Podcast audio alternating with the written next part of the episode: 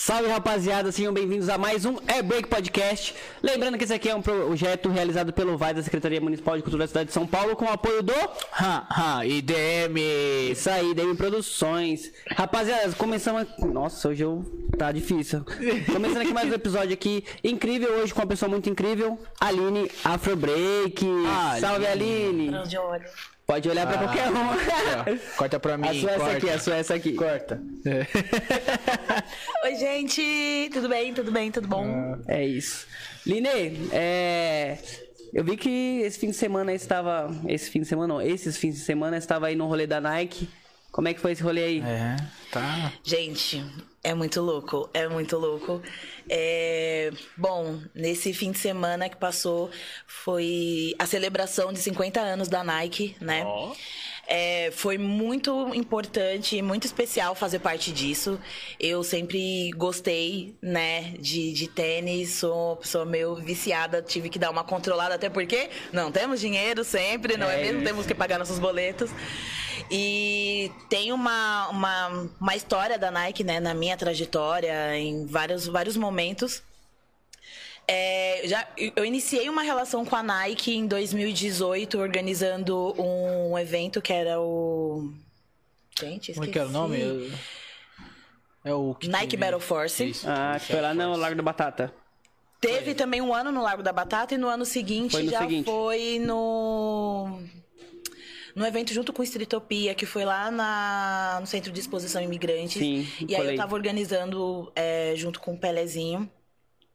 E aí, desde então, eu comecei essa relação com a Nike. é, depois fiz algumas parcerias, tipo, foto, fui em alguns eventos. E aí, dessa vez, é, por conta do projeto Turmalinas Negras, no qual eu faço parte, é, que a gente foi convidada a dar um workshop lá, né? Falar um pouco da gente, falar um pouco do projeto. E aí foi eu, a Mayara Rosa, a Darlita Albino. E a gente deu, deu duas, duas aulas fez um, um bate-papo para gravar um podcast também, que é Chapadinhas de Endorfina com a Berta Salles. Um amor. Alegria. E foi muito bom, foi muito especial, assim, ver tantas pessoas, tantas histórias, tantos projetos inspiradores, motivadores de mulheres, crianças, é, ver a Janete, ver, assim, umas meninas desse tamanhozinho, assim, sabe, pequenininha, é, andando de skate, é, meninas que que estão no atletismo hoje, tem 15 anos, sabe? E que olha assim com, com confiança e fala assim: o meu desejo é fazer história e causar uma mudança no atletismo. E você fica assim, ó. Oh, meu Deus.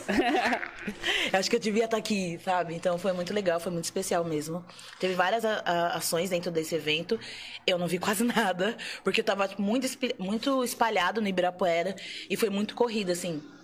Então, de manhã teve uma ação, aí a gente terminou essa ação, já foi da workshop, do workshop a gente já foi se, se organizar pro podcast, do podcast a gente já saiu correndo pra dar workshop, porque era tipo assim, termina o podcast, vai direto pro, pra dar aula. A gente Seguidão. teve cinco minutos pra chegar no lugar, porque as pessoas já estavam lá esperando a gente, sabe? Então, foi muito corrido, mas foi muito legal. E foi workshop de break? Não, na verdade a gente Troca resolveu ideias, não é, fazer um workshop voltado para uma linguagem específica. Sim. A gente foi, foi mais pro lado da Jen, é, de puxar os passinhos. Porque a gente não sabia é, quem seriam as pessoas que, que se inscreveram pelo site da Nike, se ia ter criança, se ia ter adolescente, se eram pessoas envolvidas com dança ou não. era bem livre, então. É, era muito livre. Então a gente resolveu muito trazer as danças sociais, é, os passinhos, trazer mais vibe, soul train. É, a gente escolheu mais nesse lugar mesmo. Aí a Mayara Rosa e a Darlita, elas comandaram mais essa- esse lado da, da dança e a gente ficou ali, eu fiquei ali no, no apoio. Vamos lá, gente! Bem com o microfoninho bem Ei. Madonna aqui, ó. Vamos pra lá, vamos pra cá. Mas foi bem legal. É, e você falou que você tava com, já com um coletivo de. com as meninas? Que é o. O Turmalinas Negras? Isso. Isso. O que, que é esse coletivo? É, Qual que é o coletivo? Coletivo, o projeto Turmalinas Negras, ele é um projeto de mulheres pretas que atuam com foco na dança. É, somos em 34 mulheres, Desculpa, é dança no geral. no geral, no geral. É, somos 34 mulheres, sendo três crianças e pré-adolescentes, né, já entraram aí na- nessa, nessa fase. E o projeto Turmalinas ele começou a partir de um vídeo em 2020, porque a Mayara ela teve essa uma ideia de fazer um vídeo só de mulheres pretas. Na época tinha lançado aquela música Yami do Justin Bieber. E todos os vídeos que a gente via era de artistas, de dançarinos brancos, é, que tinham duas ou três mulheres pretas, ou um cara preto, enfim. E a gente falou assim, meu, vamos usar essa música da moda, né? A Mayara, na verdade, teve essa ideia de usar a música que estava na moda para mostrar a potência feminina, né? A potência preta feminina. E aí a gente, ela saiu convidando tudo quanto era mulher preta, se ela conhecesse ou não, de todas as linguagens possíveis, do locking, do breaking, do dancehall, é, do wacking, pra fazer esse vídeo. E quando a gente lançou esse vídeo foi um boom, assim, que a gente não esperava, porque começou a circular de uma forma tão rápida que em uma hora, uma hora e meia, muita gente já tinha visto, tipo, tinha chegado a Thaís Araújo, no Marcos Mion, Caraca. na Aline Wheeler, que é a Aline do Ruge. Bombou, tipo hein? assim, foi um negócio surreal.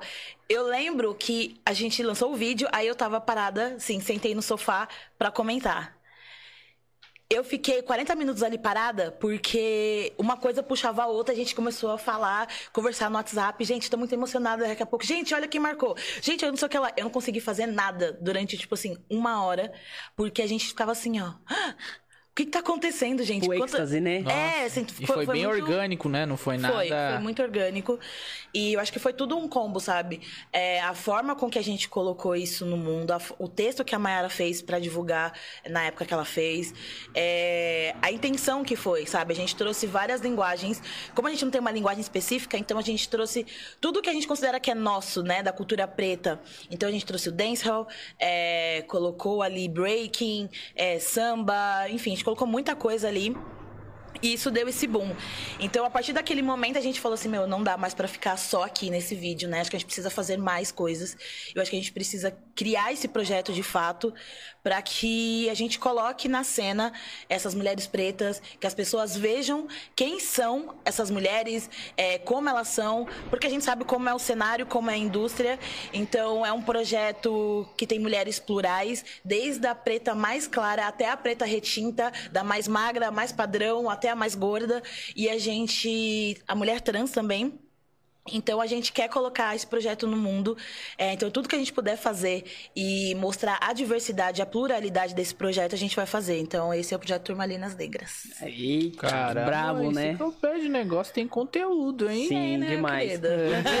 Ele, ele tá, bom, no, tá no, no, no Instagram, tá no YouTube. Tá, tá. O vídeo Sim. Tá, tá nos, tá nos dois. Eu acho que, na verdade, o vídeo tá no YouTube. Só procurar, procurar lá, Turmalinas Negras. E no Instagram só tá no perfil da Maiara. Eu acho que eu procurei esses dias também. E eu vi que eu não tinha colocado no perfil do Projeto Turmalinas. Mas. Dentro do projeto Turmalinas, lá no perfil do Instagram, tem vários outros trabalhos que a gente já fez, inclusive um com a Nike. Opa.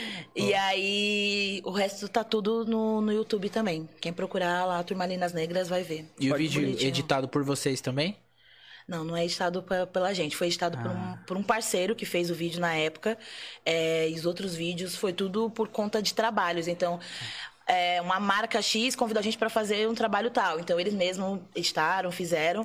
mas dentro do projeto, com certeza, tem alguém que edita vídeo, gente. Eu mesmo, na, na, na, na precisão, vou lá e edito um vídeo, né? Porque É isso, né? A gente vai se, do- É, se dobrando, vai se né? a gente vai fazendo três, quatro coisas pra sobreviver. Não Sim. que, nossa, como se a edição dela é boa, né?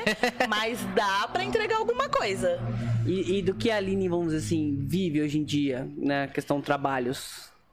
Bom, eu trabalho com produção, né? Eu faço a produção da Drica Barbosa dentro da Laboratório Fantasma.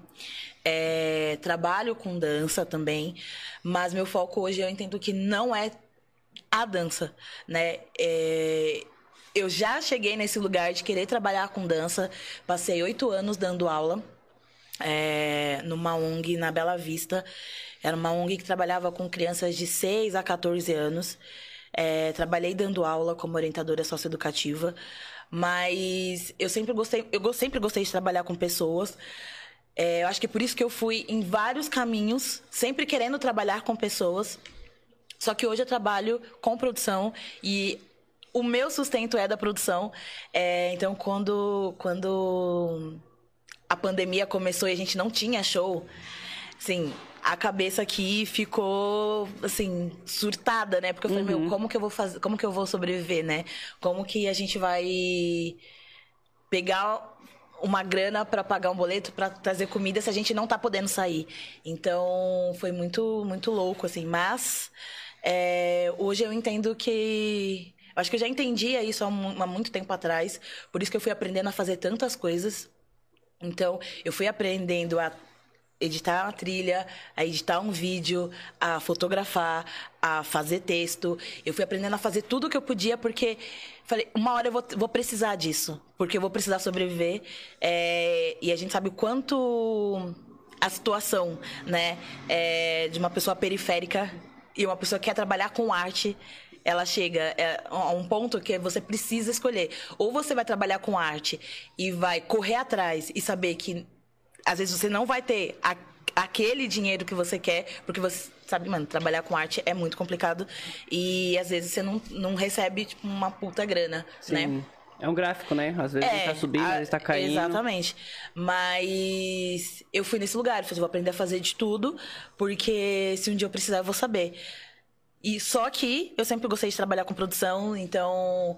é, Desde organizar o rival versus rival, a Jean articulando, e aí chegar, tipo, trabalhar com a Rinha dos MCs. E aí chegou um momento que eu falei, não, é produção mesmo. Então eu tive um momento que eu falei assim, eu vou parar de treinar, eu vou parar de estudar dança pra me focar a trabalhar com produção, porque é isso que eu vou querer. E, e é isso, assim. Então, eu lembro que eu fiquei muito tempo, assim, sem treinar mesmo, assim, de verdade. Eu só dançava. Eu ia numa jam e dançava. Eu ia num, em qualquer coisa e dançava, mas eu não treinava. Porque o meu foco era aprender tudo que eu podia sobre produção para que eu pudesse trabalhar com isso. Pode e crer. é isso que. Isso surgiu de uma paixão conforme o tempo ou você sempre teve isso com você? Então, não. Eu sempre soube que eu queria trabalhar com pessoas. Eu não sabia exatamente o que. Então, eu lembro que eu falava pra todo mundo. Eu fiz um. Eu participei, né, de um projeto de empreendedorismo juvenil dentro da Rede Cultural Beija-Flor. E eu atuei na área de comunicação dentro desse projeto. E aí, eu sempre ficava, né, gente, eu vou trabalhar, eu vou fazer o quê? Eu vou fazer jornalismo? Eu vou fazer relações públicas? Eu vou fazer fotografia? O que, que eu vou fazer? Eu sempre queria, eu sabia que era alguma coisa com pessoas. Eu falei, não, é da aula. Só que aí chegava um momento que eu ficava com um- um- uma coisa assim, tipo assim, mano, não é aula. Não é aula. É legal, eu gosto, sei fazer isso, mas não é aula. Ah, vou pro jornalismo. Mano, não é jornalismo, gente, é relações públicas. E aí eu ficava, tipo, batendo de um lado pro outro. E aí, teve uma vez que, que não lembro se foi o Gerson ou se foi o Dandan, que virou a chave, assim, ó. Que eles falaram assim pra mim: lembra daquele evento que você fez na, na escola uma vez? E aí, na hora que ele falou, lembra daquele evento, aí caiu a ficha. Eu falei, mano, é produção. Ah. Porque eu lembro que eu era muito nova, eu tinha. Sei, não lembro agora, acho que era uns 17. Eu organizei todo mundo da escola, falei, gente. Tinha umas pessoas que treinavam também breaking eh, na escola, que- Caraca, que que estudavam legal. comigo naquela época. Falei, vamos fazer um evento? Na época era o Escolas da Família ainda, Sim. que tinha do, de final de semana. Falei, vamos fazer, gente, vamos organizar um evento aqui na escola pra trazer as pessoas pra cá. Aí eu chamei o Dandan pra tocar, pedi pra minha mãe fazer a comida, porque eu entendia que as pessoas precisavam se alimentar. Então, minha mãe fez toda a comida. Eu falei, então eu vou fazer um macarrão, porque o macarrão é rápido, tipo, dá pra fazer em grande quantidade, todo mundo come. Aí eu pedi o som pro meu primo, meu primo tinha umas, umas caixas, é, falei com a escola, eu fiz um flyer de folha de sulfite, peguei várias fontes, várias fotos que tinha no, no, no Google e fui colando, assim, ó, nossa. Só Mó de trampo. lembrar me dá um desespero. Porque tinha.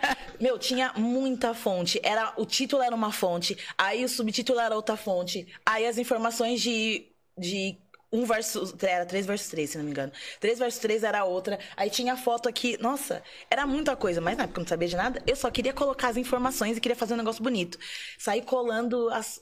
As folhas de sulfite na escola toda, no- mano, tudo quanto era lugar. Chamei o Afrobreak pra se apresentar. Na época, o projeto Big Girls Articulando tava E você começando. sozinha? Era Assim, eu e mais um. é. Mas acabou que era eu, porque eu tenho um negócio até hoje que, assim, se eu quero fazer, se eu quero que alguma coisa seja feita, eu vou querer fazer. Porque eu quero que saia do meu jeito. Porque se eu deixar isso pra alguém e a pessoa não fizer do jeito que eu acho que tem que ser feito, eu vou ficar muito bravo. Te entendo. Eu consigo delegar função. Hoje eu consigo delegar função. Se eu me prontificar a delegar uma função pra você, eu vou ter que engolir se não sair do jeito que eu quero. Porque às vezes é assim, eu tô com muita tarefa. Recentemente eu até fiz isso. Eu tô com muita tarefa, eu não vou conseguir segurar mais uma demanda. Então, olha, faz você, eu vou te orientando e você faz. Se a pessoa não fizer do jeito que eu quero, ok, ela vai aprender ou vai fazer do jeito dela, porque ela não faz do jeito que eu faço. Somos pessoas diferentes e tá tudo bem. Mas se eu quero exatamente assim, eu vou fazer. Então eu fiz tudo sozinha, porque eu queria organizar, eu quero. Meu, se eu tenho uma, uma, uma ideia agora, e eu preciso que aquilo venha, sei lá. Ah, eu preciso de uma caixa de sons, traz pra mim. Aí você fala, não, trago. E eu sinto que eu preciso dela agora, eu vou levantar. Eu sei que eu já te pedi, mas eu vou levantar, vou pegar e vou trazer. Porque eu queria isso agora, entendeu? Se fosse pra depois, eu falava assim, ah, depois quando você puder, você traz pra mim. Mas não era pra depois, era pra agora. Então eu, eu já, já saía fazendo tudo. E acabei fazendo tudo. Pode crer. É, e isso você falou com 17 anos. E como é que você já, já dançava break? Como é que foi? Esse evento? É. É, você já dançava. Não, mas é, mas eu sempre tinha começado a dançar, na verdade. Eu conheci o break em 2005, com 15 anos. Com 16 eu fui pra casa do hip hop de Diadema. E aí eu comecei a entender o que era a cultura hip hop, comecei a treinar. E aí eu fiz esse evento depois, muito por uma paixão de querer fazer as coisas acontecerem. Acontecer. Mas eu não tinha noção que era isso que eu queria. Eu não tinha noção. Então, fiz, lindo, maravilhoso, segue o fluxo. Vou continuar treinando, vou continuar participando dos campeonatos, porque naquela época eu ainda participava de campeonato, eu ainda gostava. Então, segui. Eu só fui perceber isso muito tempo depois. Nessa virada de chave, quando o Dandan, ou eu acho que foi o Gerson, na verdade. Quando o Gerson falou, aí eu fiz assim, putz, é verdade. Eu fiz. Aí que eu cheguei na minha casa, que eu fui caçar. Porque eu guardo as coisas, né, gente? Eu guardo. Acumuladora. Mentira, né? já, já, já fui acumuladora, hoje não. Mas eu guardava as O coisas. documento, né? é, mas assim, eu tinha muito flyer das coisas. Eu ainda tenho até hoje, assim, flyer de tudo, tudo. Até dos eventos que eu só fui. É, e aí eu fui caçar tudo, aí eu olhei. E aí eu comecei a tipo, puxar tudo na memória, assim, ó. Falei, mano, sempre foi isso, eu só nunca percebi. Uhum, tava ali a todo momento, É. né? Da hora. Sempre foi. E é uma Pode coisa crer. natural, né? Sim. E, e Aline, mas por que, que você começou a dançar? Cara, é muito louco, porque se eu falar que eu não queria dançar, você É mesmo? acredita? Nossa, que diferente. Eu vou falar a real. Um dia eu cheguei pra um amigo meu e falei: eu não vou dançar, porque dançar é coisa de louco. Aham. Ah, normal. É isso. Ó, caiu bem na testa. Gente, juro, eu não queria dançar. Eu queria ser DJ. Ah, Era isso que eu legal. queria. Era isso. Porque na época eu jogava basquete. Na verdade, o que, que acontece? Eu sempre gostei de dançar, mas eu dançava axé. Ah. Gente, eu era apaixonada. Eu era apaixonada. E- é, Dig. Meu, eu era muito apaixonada num grupo que ele era aqui da Zona Norte, que era Filhos do Sol. E eles estavam toda sexta-feira no programa Mulheres da TV Gazeta, Ah. ensinando os passinhos. Eu ficava toda sexta-feira na frente da TV. Eu tinha um espaço, que é o espaço dessa mesa, sem brincadeira nenhuma. Dessa mesa, tanto de largura como de tamanho assim. Mano, era esse espaço, eu ficava na frente da TV dançando. Só isso. Só que antes do Filhos do Sol, tinha o grupo chamado Peso Zero. Que era o Andrezão, que era o Catatal. E eu olhava, acompanhava, mas cagava, cagava, não tava nem aí. Eu ainda falava, nossa, é muito difícil. Ai, não, é muito difícil, deixa pra lá. E ficava na xé. Só que aí, o que que acontece? Eu fui, né, estudando, fui conhecendo outras pessoas. Quando eu cheguei ali no, no primeiro ano do ensino médio, fui conhecendo outras pessoas que eram envolvidas com o hip hop. E aí essas pessoas falaram assim, nossa, a gente treina lá no Salvarenga. Pô, legal, Salvarenga do lado da minha casa, vou lá. Só que os meus amigos da rua também iam pra lá pra jogar basquete. E eu falei, gente, eu vou aprender a jogar basquete com vocês. Eu era apaixonada, era o único esporte em que eu me via jogando. Vôlei eu achava maravilhoso, mas eu não me achava com tamanho. Futebol, esquece. esquece, sem, sem condições até hoje. Basquete, apesar de eu não ter tamanho, eu adorava pegar a bola e arremessar. Nossa, eu apaixonada. Falei, não, vou jogar com vocês. Então eu comecei a treinar lá no, no Céu Alvarenga. Só que o Afro Break treinava lá de domingo no Céu Alvarenga. Então o que, que eu fazia? E tinha essas pessoas da escola que treinavam junto com o Afro Break. E aí eu ia, jogava. Aí quando eu tava de reserva, ou esperando a minha vez, falava, ah, vou subir lá no andar de cima e ver o pessoal dançando. Vou ver meus amigos. Subi, olhava. Nossa, da hora, legal. Eu via. Nossa, eu lembro que eu sempre ficava impressionada com o Davi. Gente, eu lembro muito do Davi, porque o Davi, ele era muito flexível. E eu ficava, gente, como uma pessoa consegue fazer um negócio desse? Nossa, não, não é possível. Nossa, não. Aí eu, não, legal, tá, tchau. E ia jogar. E aí teve um dia que eu tava conversando com a galera, assim, já praticamente indo embora. Falando, ah, gente, tem uma quermesse, vamos lá, tal, que não sei o quê, nananana. Aí eu olhei pra baixo, assim, tinha uma criança, ela fez um baby freeze. Mas na hora que eu vi a menina fazendo baby freeze, eu falei, se essa menina faz, eu vou fazer também. Cheguei na minha casa, fiquei treinando os baby freeze. Gente, eu lembro que eu fiquei com, com, a- com o ombro todo roxo. Porque eu não sabia fazer, não, não- sabia qual era a mecânica. Eu só sabia que tinha que ca- cair assim e aí ficava assim, ó. perna. Então eu ficava muito machucada. E aí eu falei, não, eu quero fazer esse negócio. E eu chegava na escola na semana, gente, ó, eu aprendi a fazer aquele negócio lá que eu vi vocês fazendo. E aí eu chegava no intervalo, e olha que eu sempre fui uma menina tímida, né? Gente, olha isso aqui, ó. Aí os meninos, ah, é isso mesmo, é isso mesmo. Mas na, na escola já era a galera da Afrobreak ou não? Não, não, Era outra era galera. outra- outra ah, tá, pessoa. pode crer. Era o Kleberson, a Sheila e tinha mais um menino que eu não lembro o nome agora. Aí, nossa, não, vou ficar nisso daí. E aí eu comecei a acompanhar, comecei a frequentar mais os treinos de fim de semana, que era na escola da família, na escola que eu estudava, que os meninos iam treinar lá. Só que eu não sabia que eles iam treinar, porque eu não, não me importava. E aí eu comecei a acompanhar, só que eu ia, né, tímida, chegava, sentava aqui, eu ficava só olhando. Aí eu ia pra minha casa e treinava dentro da minha casa. Porque eu não conseguia treinar na frente deles. Tipo, eu ficava com vergonha. Com falei, vergonha. é. E aí eu comecei a acompanhar as coisas, comecei a acompanhar. E aí, uma vez, os meninos falaram assim, ó, vai ter uma festa de aniversário da casa do hip hop. Vamos lá? Por que não? Fui. Não, a partir dali eu falei, é isso aí, quero fazer esse negócio aí. Curtiu? No- porque assim, foi Se um mega evento. né? Então tinha várias rodas, tinha uma galera dançando. E aí eu ficava assim, gente. Meu, que, que, que energia gostosa, sabe? Que, que que que é isso, assim? Eu quero participar disso. E aí eu falei, não, agora eu vou começar todo fim de semana a treinar de verdade, assim. Aí eu comecei a aprender, fui aos poucos, e aí aconteceu as situações machistas que eu senti e eu falei assim, eu não quero mais ficar aqui, vou pra casa do hip hop. Foi a partir daí que eu de fato conheci o que era a cultura hip hop. Porque até então eu só sabia o que era o breaking, né? Ali, que era nem breaking na época que eu falava, era break só. E aí eu falei, não, agora vou conhecer. Vou conhecer o que é locking, o que é popping, quem é África Bambata, quem é Kuhurk, quem é, sei lá, quem for que tiver que, que eu aprender, eu vou aprender agora, entendeu? Porque foi o momento que eu falei assim, quero, quero viver isso aqui. Não, não pensava que eu queria viver de hip hop, que eu. Nossa, que eu ia estar envolvidaça. Lá atrás eu jamais imaginava que eu ia estar aqui hoje ainda fazendo isso. Jamais, jamais. Porque tinha toda uma cobrança, putz, tem que trabalhar, você tá estudando, mas quando acabar você vai ter que trabalhar. Enfim, era várias coisas. Mas foi a partir dali. A sua família aceitou numa boa? No começo não. Não? No começo não. Meu pai nunca se importou muito. Meu pai foi uma pessoa muito tranquila. Ele, se eu saísse pra fazer o que fosse, ele tipo, ah, beleza, tá tranquilo. Qualquer coisa, ah, fala com a sua mãe. Já minha mãe, não. Minha mãe, tipo, ah, pra onde você vai? Ela tá fazendo o quê? Que hora que você vai voltar? Então, por um bom tempo, eu não conseguia é, treinar à noite. Porque sete horas da noite eu tinha que estar dentro de casa. Ah.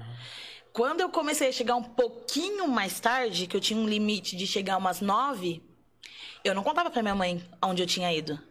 Porque se eu falasse, fui lá no Beija-Flor, lá no Eldorado, nossa, aqui ó. Porque não tinha dinheiro. Então, ou eu ia de a pé e voltava de a pé, ou eu pegava carona. No ônibus, nem todo motorista queria dar carona. Com certeza. E na maioria das vezes eu ia e voltava de a pé. Mas era, Assim- um, era um rolê, não era? Nossa. Era um rolezinho. Assim como eu também ia de a pé pra casa do hip hop de Diadema. Quanto tempo andando? Pro Beija-Flor, É. 40 minutos. Meu Deus. né? Pra casa do hip hop era tipo duas horas. Nossa. Mas eu ia, eu saía da escola, chegava em casa, eu tinha duas escolhas, ou lavar a louça ou comer. Eu lavava a louça, porque eu sabia que se minha mãe chegasse, ela ia brigar comigo, e ia pra casa do hip hop, fazia aula e voltava. Às vezes eu não comia, mas adolescente, hum, tá tudo bem. Eu ia porque eu queria fazer aula, fazia duas horas de aula lá e voltava. Mais duas horas andando. Chegava aqui morrendo, morrendo de fome, mas era isso. E a aula era com quem? A aula era quadrica da Backspin Crew. Sei.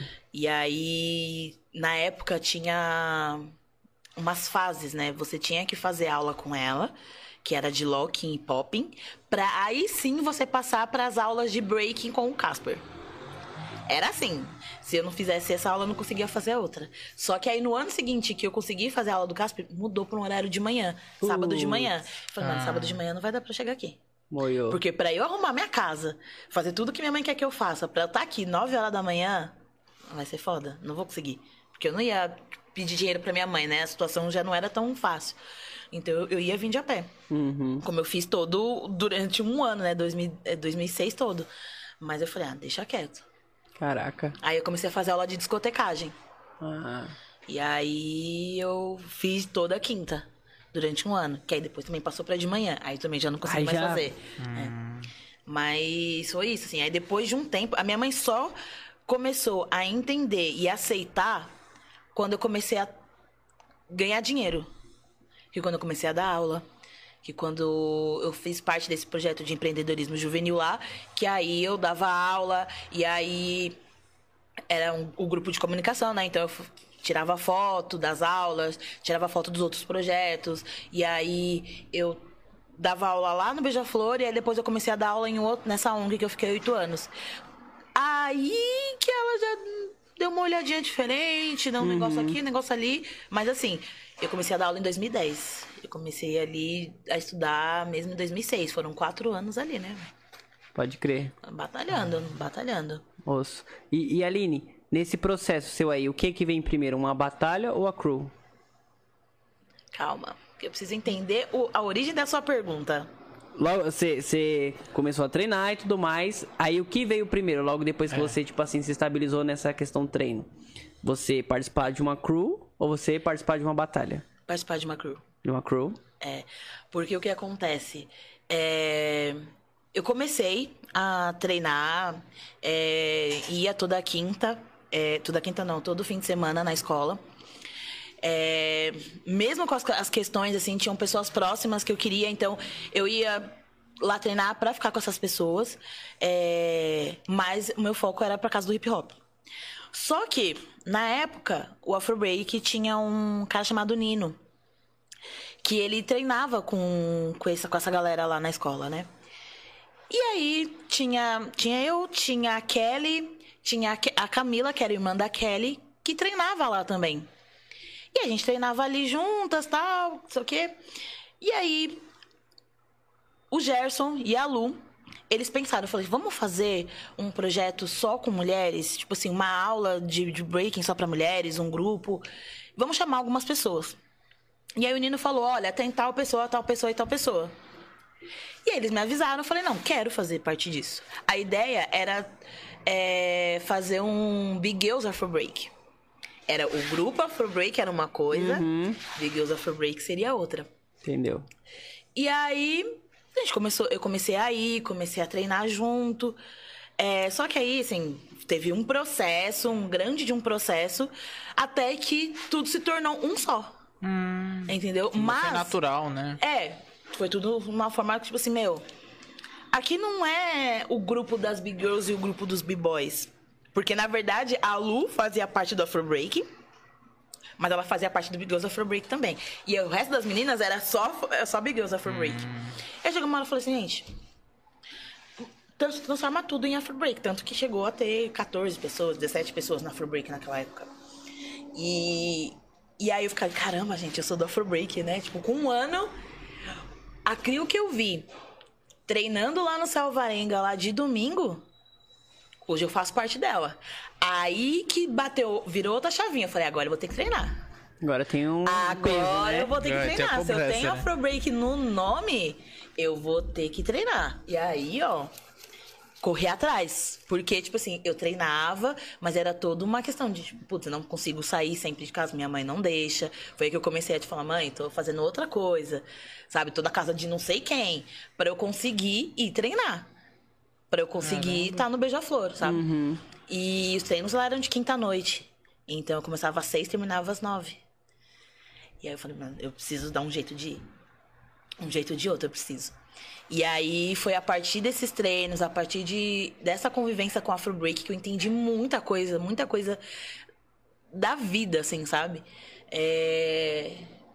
Que aí eu comecei a querer entrar em batalhas. Muito por conta de estar com a Crio, do que necessariamente porque eu gostava de batalhas. Porque quando eu comecei ali em 2006, eu não entendia direito qual que era. Na verdade, não é que eu não entendia. Pra mim, assim, se dança break, você tem que batalhar. Você dança break, você tem que rachar. Se você tá numa roda, alguém aponta o dedo pra, aponta o dedo pra você, você tem que ir, vai no ranço, seja lá quem for. Então, assim, teve várias coisas que eu só fui entender um processo, assim, tipo assim. Anos e anos e anos depois. Foi quando, quando eu decidi, eu falei, eu não quero mais batalhar. Por conta disso, disso, disso. Porque eu entrei num lugar onde as pessoas tinham que batalhar, mas às vezes quer, elas colocavam um, elas envenenavam você contra uma pessoa na qual você não tinha problema nenhum. Como foi, assim, eu lembro da, da primeira Master Crew que eu fui, que teve uma batalha, todas as meninas da Afro Break versus as meninas de Curitiba, que era a Fer, a Fran e. Cara, eu esqueci o nome da, da, da outra menina. Só que, meu, eu não lembro o nome dela outra. O nome da, da outra menina agora. Mas era assim, três contra seis do Afro Break.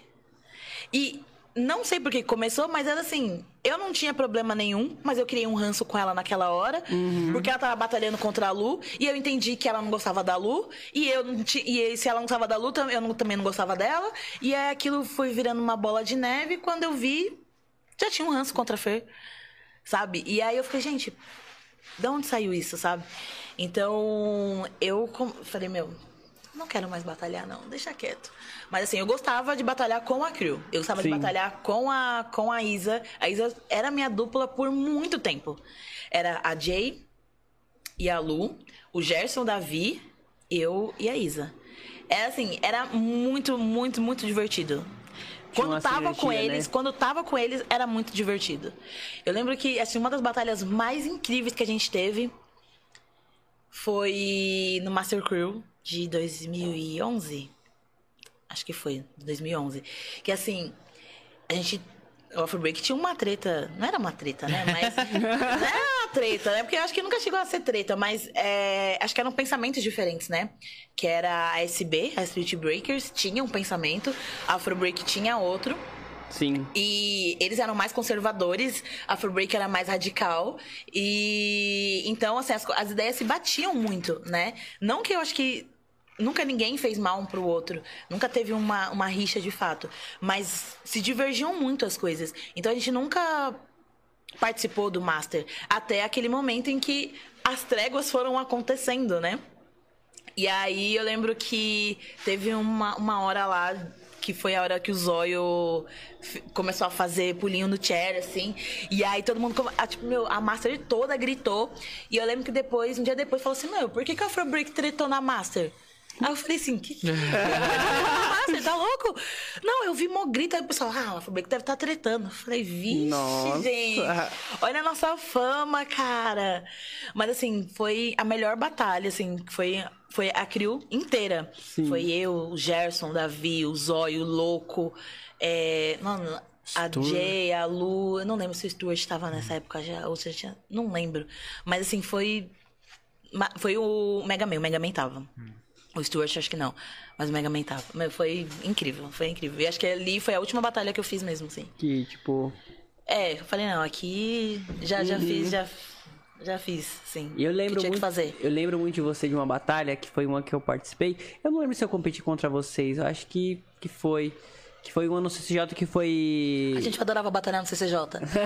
Direto, né? Nossa, não era nem pela batalha, era pelo lugar. Pelo lugar, tinha uma, Era uma muito vibe gostoso, boa, né? muito, muito gostoso. Gente, eu adorava. Nossa.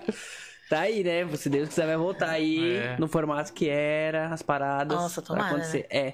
Mas eu lembro de um desse que era um Bonnie Clyde, que você foi de dupla. Caramba, agora eu não vou lembrar com quem você tava de dupla, que ali você regaçou. Eu tava de dupla no Bonnie Clyde. Eu não era MC, não? Muito tempo. Não sei, acho que acho que você tava participando, não. Acho que tava participando. Gente, com quem que eu ia ser? Não, Deixa eu ver aqui. Vamos, vamos- vamos- não, gente, não. aqui. Não foi eu. Se foi, eu não lembro. né? Porque são muitas memórias. É da minha vida. É, mas, nossa, gente. Não lembro. Mas Ou será... será que eu que tô confundindo? será? É difícil eu me confundir. Não lembro. Olha, que faz tempo também, faz. Tem chão. Tem chão. Depois eu vou, eu vou achar e vou, eu vou te mandar. Manda, manda. Vou te mandar. Aí vai lá e eu tô enganado, né? Eu não me engano. Eu não me engano, porém eu me enganei. Pode crer. Ô, ô, Aline, e aí, tipo, pô, ali em 2006 e tal, 2007 já vinha o, o evento que já foi feito pela Afro Break lá no Beija-Flor, né? Que era o primeiro que foi antes do rival. Socialmente unida. Isso, você fez parte também da produção? Gente, foi o primeiro evento que eu fui, assim, de breaking só, só breaking mesmo, assim. E foi muito louco, muito louco. Mas eu, tipo assim, eu só conhecia as pessoas. Gente, eu tenho uma foto desse dia, que é eu abraçada com o Davi, assim, ó. Eu tava de trancinha, peguei tudo, várias trancinhas, bem, bem menininha, sabe mesmo? Assim, ó. muito feliz, que eu falei, gente, que coisa incrível. E foi ali que eu, que eu me apaixonei pelo breaking, mas de uma outra maneira, sem ser a maneira nada contra, nunca tive nada contra a maneira conservadora, mas a forma que o Afro Break dançava me encantava. Porque era algo completamente diferente. O Gerson dançando, gente, É. é, algo completamente diferente, muito. muito, É, surreal. muito diferente. então eu vi o Gerson dançando, eu achava incrível. Eu via a Lu dançando, eu falava, gente, que diferente. Sabe, eu quero fazer essas coisas diferentes. E ali que eu vi que cada um tinha uma energia, uma técnica, uma identidade e que e por isso que até hoje eu, eu acho que é muito difícil. é, por isso que eu sempre falo assim, gente, todo evento que eu tô que eu sou- se eu estiver apresentando, eu vou falar, ainda bem que eu não sou jurada. Graças a Deus. Porque eu fico imaginando quando eu vejo essas pessoas dançando, principalmente as pessoas do Afro Break, que eu olho assim, como que você julga como que você julga isso? Porque são duas pessoas, às vezes, que são Opostas igualmente estilos- estilo, fodas, é, mas são opostas completamente. É, estilos totalmente Só que aquela diferentes. pessoa é muito foda e a outra também. Então, como é que você vai julgar? Porque a musicalidade dela tá, em uma- tá indo em uma outra coisa, a musicalidade da outra pessoa tá indo de uma outra forma, sabe? E aí você fala, cara. Sabe? E aí eu olhava assim pra aquele evento, pra todo mundo que tava lá, eu falo, gente, eu, quero eu, eu quero fazer essas coisas aqui, assim, ó. Tudo diferente. Só que, assim, por mais que eu tivesse me apaixonado por aquela forma, eu não entendia que o meu corpo nem sempre poderia responder da mesma forma ou daquilo que eu me apaixonei. Meu corpo não, não, não consegue chegar ao que o Gerson faz. Ou ao que a Jay faz. Então eu tive que encontrar minha identidade no, no breaking para que eu conseguisse exercer aquilo. E por um bom tempo eu tive umas crises existenciais dentro da minha crew. Eu falava, gente, eu não faço parte dessa crew. Eu não sou que nem o Gerson. Eu não sou que nem o Davi. Sabe? E, e aí tinha várias pessoas, assim, que eu ficava, tipo, muito perdida. E eu falava, eu não quero mais treinar. Eu não quero mais dançar. Só que aí, a gente fazia. A gente andava junto pra um evento ou outro, eu falava, gente, mas eu quero ficar com eles. Porque é muito bom. Né? E, e, assim, eu me sinto parte de uma família mesmo. Então, o Afro Break, pra mim, sempre foi uma família. Por mais treta que tivesse, por, hum, independente do que aconteceu, eh, com quem tivesse, sempre foi família pra mim. Então, eu queria estar com eles. Então, eu falava assim, eu vou continuar dançando desse jeito vou criar minha identidade dessa forma e vou contribuir no que eu puder com a minha crew. Sabendo que eu não vou ter a mesma força para fazer a movimentação que a Jay. Eu não, não, não sabia fazer tricks. Por um bom tempo eu achei que eu não ia conseguir fazer um freeze direito. Mas depois eu fui entendendo. Eu falei, não, eu sei exatamente aonde eu tenho que ir. Sabe? E aí foi que eu, que eu me encontrei de, de verdade, assim. Só que aí foi. Pra parte que eu me encontrei até a parte que eu parei de batalhar foi um, um curto tempo, assim, sabe? Porque sim. se eu tivesse entendido isso antes, eu teria ficado muito mais tranquila nas batalhas. Pode sabe? crer. Muito mais, muito mais. Uhum.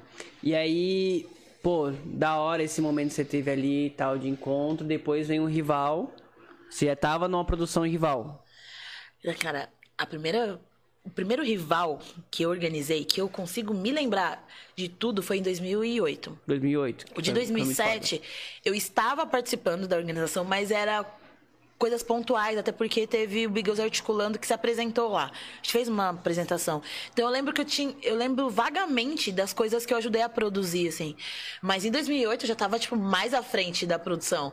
Então já, eu já tinha esse, esse entendimento do que, que era o rival, para que, que ele servia e qual era o nosso objetivo ali.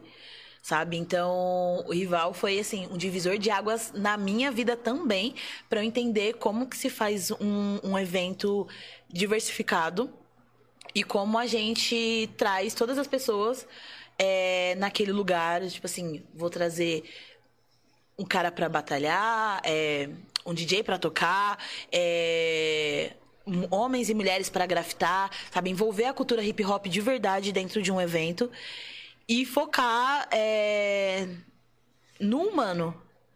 Porque o rival versus, o rival rival, ele, por mais o nome que ele tenha, né, que possa parecer que é um embate mesmo, a verdade nunca foi isso. O rival ele existe é, para que você supere os seus limites. Para que você, por exemplo, nossa, eu sempre quis batalhar com você. E vai chegar minha oportunidade porque eu vou convidar você, aquela batalha show, sabe? Então eu vou convidar para convidar você para batalhar, mas eu quero te vencer para provar para mim que eu consigo é, batalhar contra você. Mesmo que você tenha um estilo completamente diferente do meu. Porque eu quero mostrar que eu consigo chegar no mesmo nível que aquela pessoa, sabe? Então, o rival sempre foi pra gente se superar. Pra gente dividir e trocar com o outro. Por isso que, meu, batalhou dentro do rival? Batalhou. Saiu, melhores amigos. Melhores amigos pra sempre, sabe? Então, o rival sempre foi muito importante.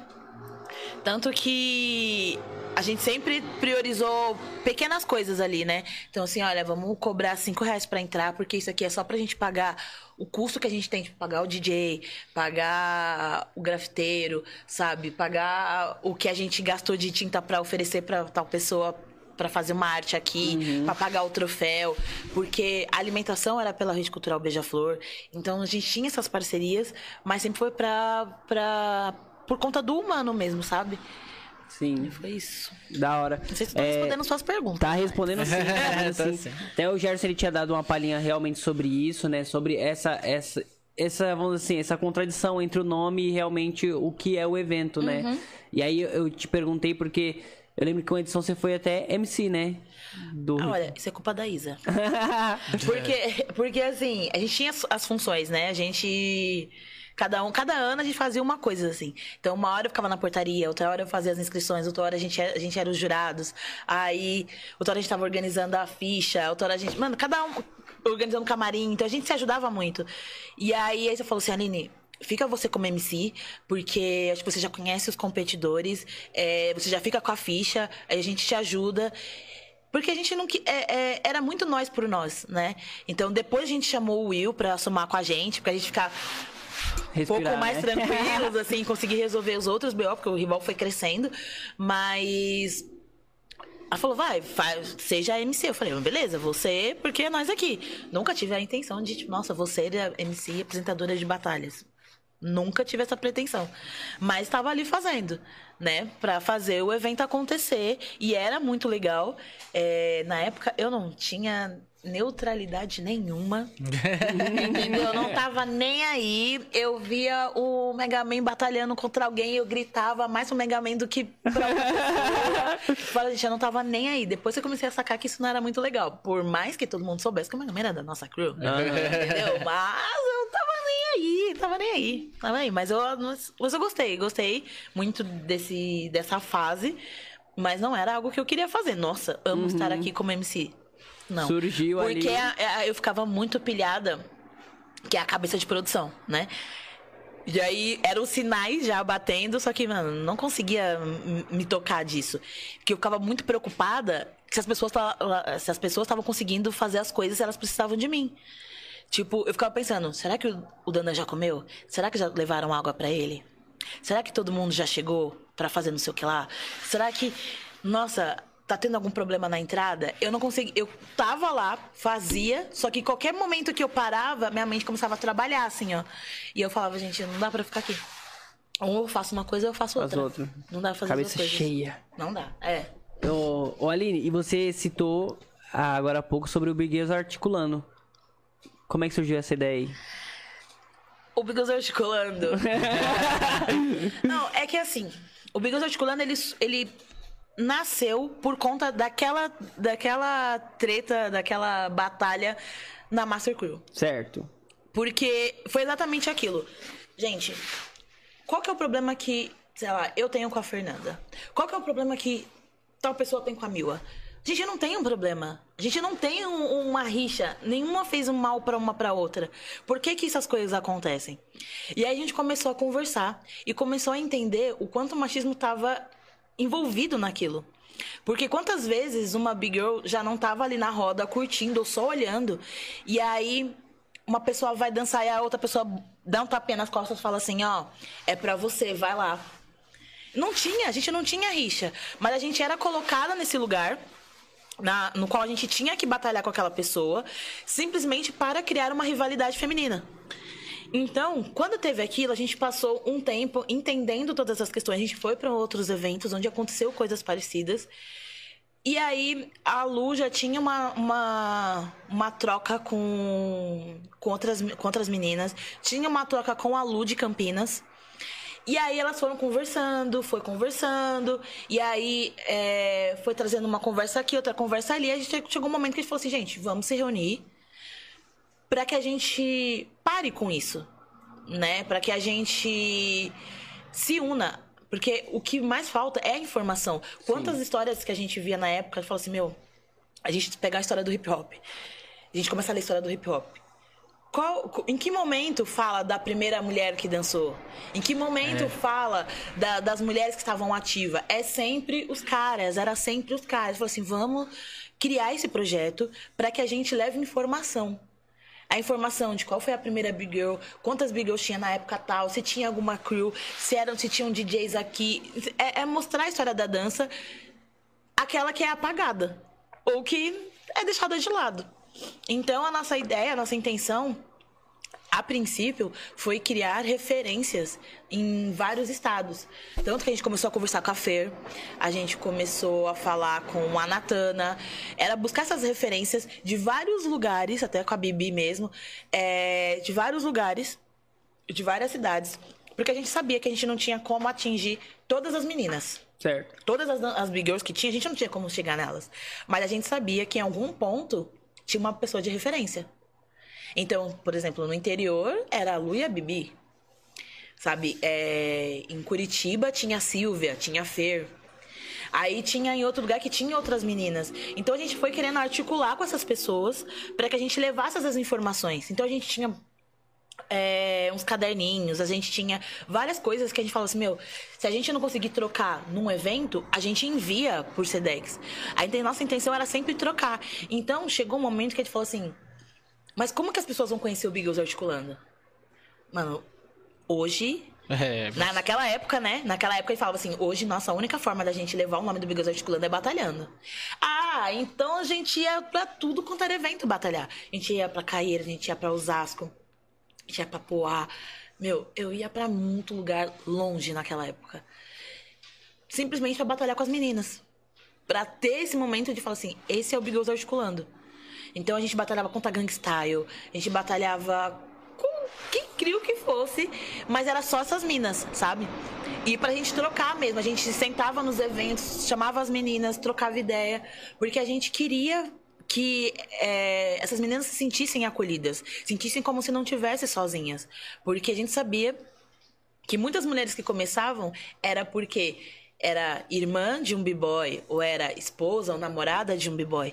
E aí se esse relacionamento acabasse, ou se acontecesse qualquer outra coisa, essa pessoa ia se sentir desamparada, porque ela não tinha uma mulher é, por perto, né?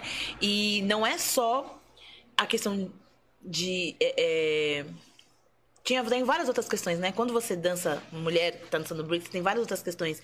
Quando você começa a dançar, tem várias coisas que você se sente desconfortável. É a roupa, você não sabe qual é a roupa que você pode ou não dançar, ou que você vai se sentir confortável em dançar ou não. Então, é sempre aquelas pequenas coisas que só uma conversa entre mulheres vai resolver. Né? Então eu falei assim, meu, a gente tem que existir pra isso, né? E a gente fez muito esse trabalho, a gente esteve em muitos lugares, só que chegou um momento que a gente não tava conseguindo mais é, arcar com, com, com essas batalhas. Porque nossas demandas foram mudando, né? Cada uma tinha. A gente vai envelhecendo, a gente vai amadurecendo, a gente vai tendo contas pra fazer, contas a pagar.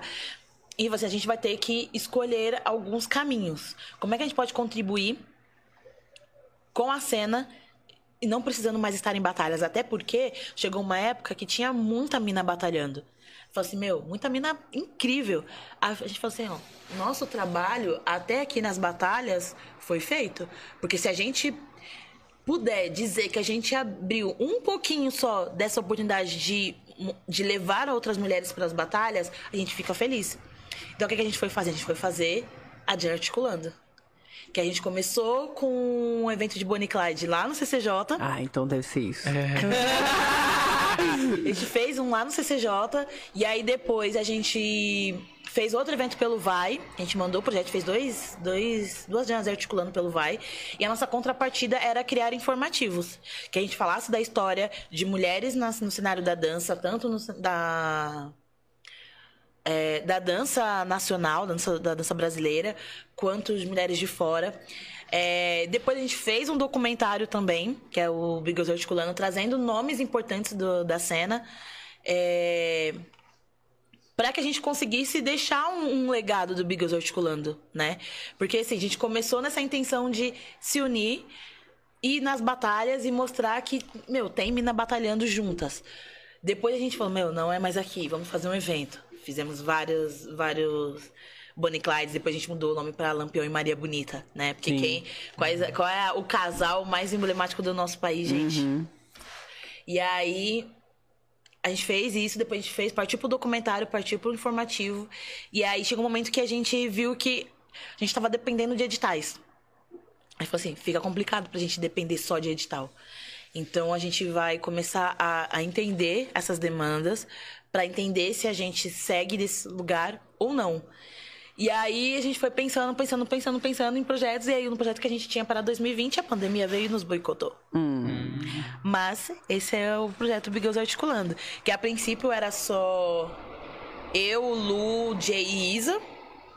Que aí ampliou pra, pra Lu, é, foi trazendo as meninas à feira, Bibi, é, Natana, enfim, foi trazendo, foi trazendo. E aí acabou que, né, era um monte de gente, mas um monte de gente a gente não conseguia se organizar. Então a gente acabou fazendo aquela hierarquiazinha só por uma questão de organização mesmo, né? Porque eram muitas cabeças pensantes, gente. É um certeza. negócio muito, muito louco, assim, né? E a gente ali, a gente já se conhecia há muito tempo, então a gente acabava se entendendo muito, muito, muito rápido, né? A gente tinha uma sintonia muito grande entre nós. E esse é o projeto Bideus Articulando. Pode crer. Bem, É bem bem bacana. É, eu lembro que até um tempo, acho que foi o. Não lembro se foi o Vai ou qual projeto que foi, que eu vi que tinha vocês, né, o articulando. Que aí eu, eu falei, deixa eu ler aqui como é que é um projeto, né? Porque eu não, eu não tinha noção de o que, que era um projeto cultural, né? Aham. E aí eu lembro que o de vocês, eu não lembro se foi. Acho que foi dentro do Vai mesmo que eu li o projeto de vocês. Eu falei, ah, que bacana, entendi aqui a proposta, né? É, porque aí me, me deu assim, assim, um direcionamento pra eu poder escrever minhas A também. gente fez. Você fez? Vocês, A gente fez PROAC? Vai e fez um Pro. Fez Acho um que foi- Proac ou dois foi o Proac? Proac, então, que eu- Não lembro.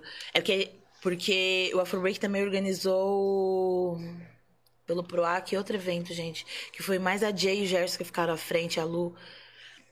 Mas não era pelo Big Girls articulando. Não, não. Então, o que eu vi era do articulandos mesmo. Esqueci o nome, gente. Desconstrutivismo. Acho que é desconstrutivismo que o pessoal fizeram pelo, pelo PROAC. Mas esse é o que Hum. tá, que tá recente aqui agora? Não, Porque eles estão com recente agora, não estão? não, esse aí é o CID. É o SED. É o CID. Pode crer.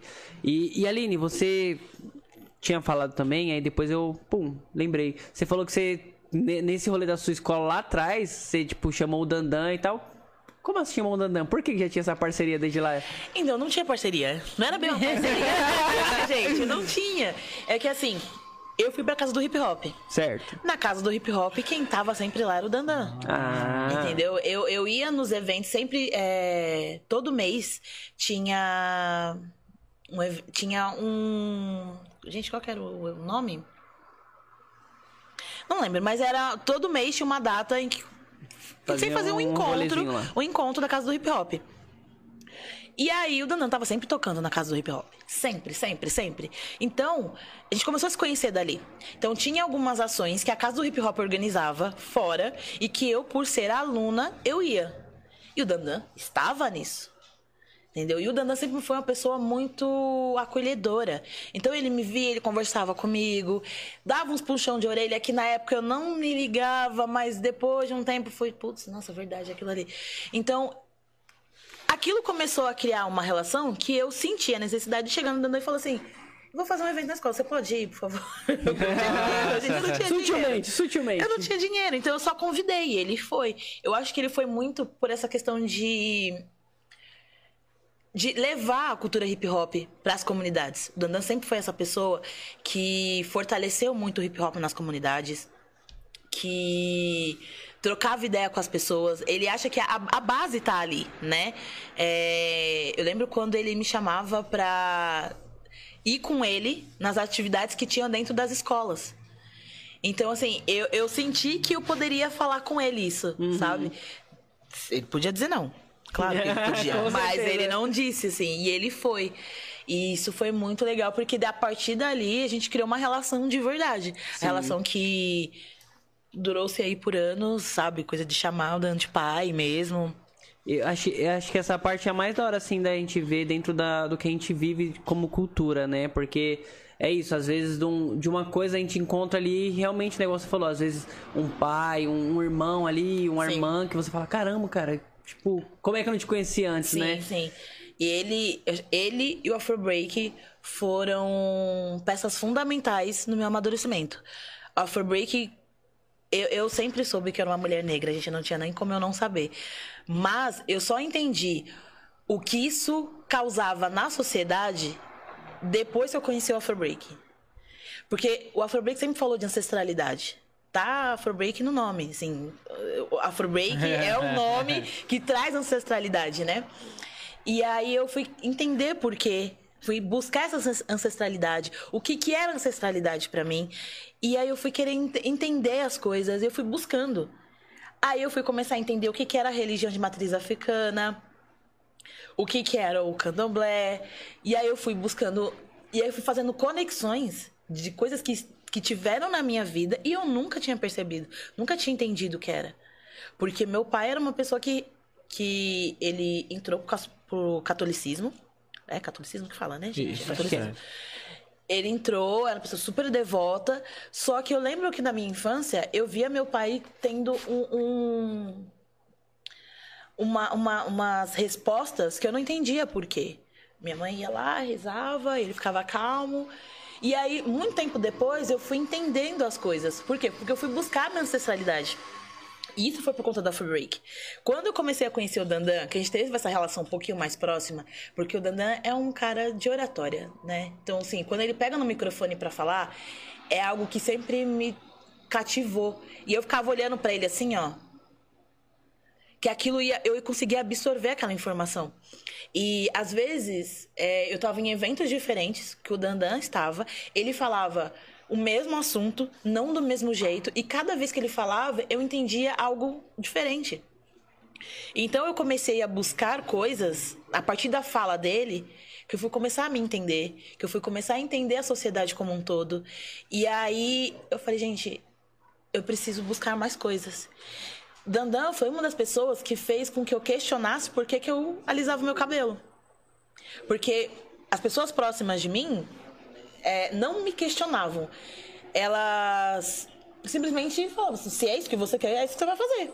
Eu não vou ficar te falando o que, que você tem que fazer com o seu cabelo. Mas o Dandan ele fez com que eu questionasse. Não porque ele fala, ah, você não pode alisar o cabelo. Não nesse lugar. Mas de tipo. Mas trazer a conscientização, Tra- né? De trazer, o que, é, que eu tô o co- fazendo, é, né? O, porquê, contexto, né? Por que, que eu tô chegando naquele lugar? De olhar e falar assim, a gente, né, pessoas pretas, as mulheres pretas, elas nunca se viram como mulheres bonitas, sempre foi preterida, é, Talvez, eu, eu sempre tive um cabelo muito curtinho, curtinho real, assim, né? O famoso Joãozinho. Então, chegou no momento, ali pra 2005, 2006, que eu comecei a ter umas trancinhas, que aí eu puxava mais pra baixo, porque eu já não queria mais ter só aquele cabelinho baixinho. E aí depois eu comecei a fazer chapinha, comecei a alisar. Ele falou assim: por que, que você faz isso? Sabe? Por que, que você não deixa seu cabelo? Por que, que você não mostra o seu cabelo? E aí eu fui começando a questionar. Eu fui começando a me entender. E aí, assim, hoje eu sou apaixonada pelo meu cabelo. Hoje eu faço trança, eu boto lace.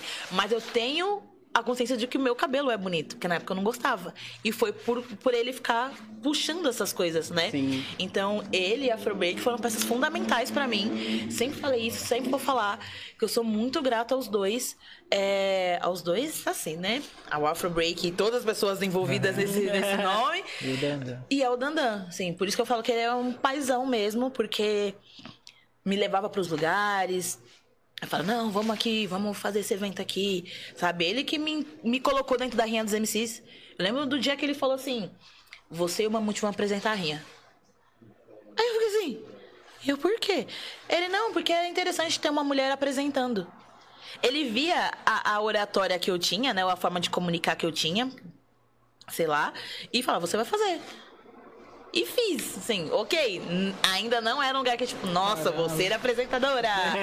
não. Mas eu adorava a Rinha dos MCs. Eu era apaixonada pela Rinha dos MCs. Então eu fazia qualquer coisa pra estar na Rinha. Inclusive, falava pra minha mãe que eu ia dormir na casa de alguém.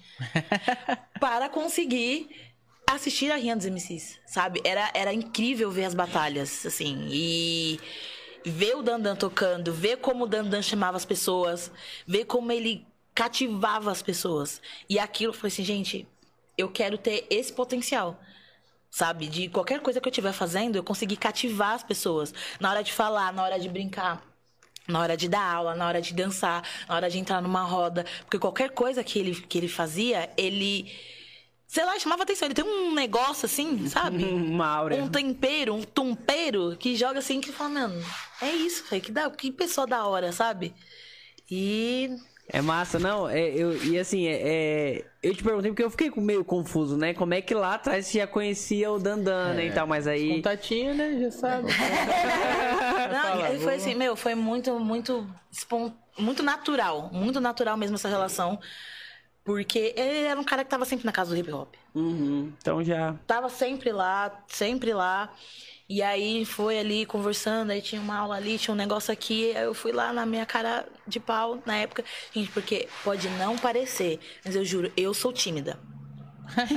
eu sou tímida. Só que tem algumas, alguns momentos que eu tenho que eu entendo que eu preciso virar a chave e, e, eu, putz, precisa falar com aquela pessoa? Beleza, eu vou falar, porque eu preciso resolver isso. Ah, precisa fazer tal coisa acontecer? Vou fa- fazer. Só que tiver no meio de um monte de gente, a todo mundo trocando ideia, eu vou ficar aqui, ó. Só ouvindo, tranquila. Eu gosto de ouvir, tá tudo bem. Se tiver alguma coisa que eu quero falar, eu vou lá e começo e converso. Só que se alguém interrompe pra falar sobre um outro assunto, eu já não puxo mais aquele assunto de antes. Porque eu vou ficar na minha. Tá tudo bem pra mim, entendeu? Eu vou ficar aqui, ó, quietinha. Vai ver o can... lá no meu cantinho aqui, ó. Tomando minha aguinha, tomando meu suquinho, comendo ou dormindo. É nóis, então. Eu, sei que você acompanhou lá do mesmo jeito aqui, assim, ó. Mas, ô, ô Aline, você falou da rinha dos MCs. Ela surgiu aonde ó, esse rolê da rinha? É. Cara, então, se eu falar alguma Olha. Vocês me perdoam. Segue lá, ó. Já vai lá no Instagram, É. manda lá um monte. Ah, polêmica olha, aí que não, vocês aqui, queriam. isso aqui, isso aqui. Sim, eu, eu não posso dizer o ano, porque é algo que é. Nossa, eu vou dizer, nossa, não, não tinha nascido, mentira. Mas foi, foi muito paralelo, provavelmente, ao, ao, ao meu descobrimento dentro da- do cenário da dança. É, mas a, a Rinha dos MCs surgiu com o Dandan e com o Criolo. Foram batalhas que foram acontecendo, se não me engano, ali para a região do Grajaú, Interlagos.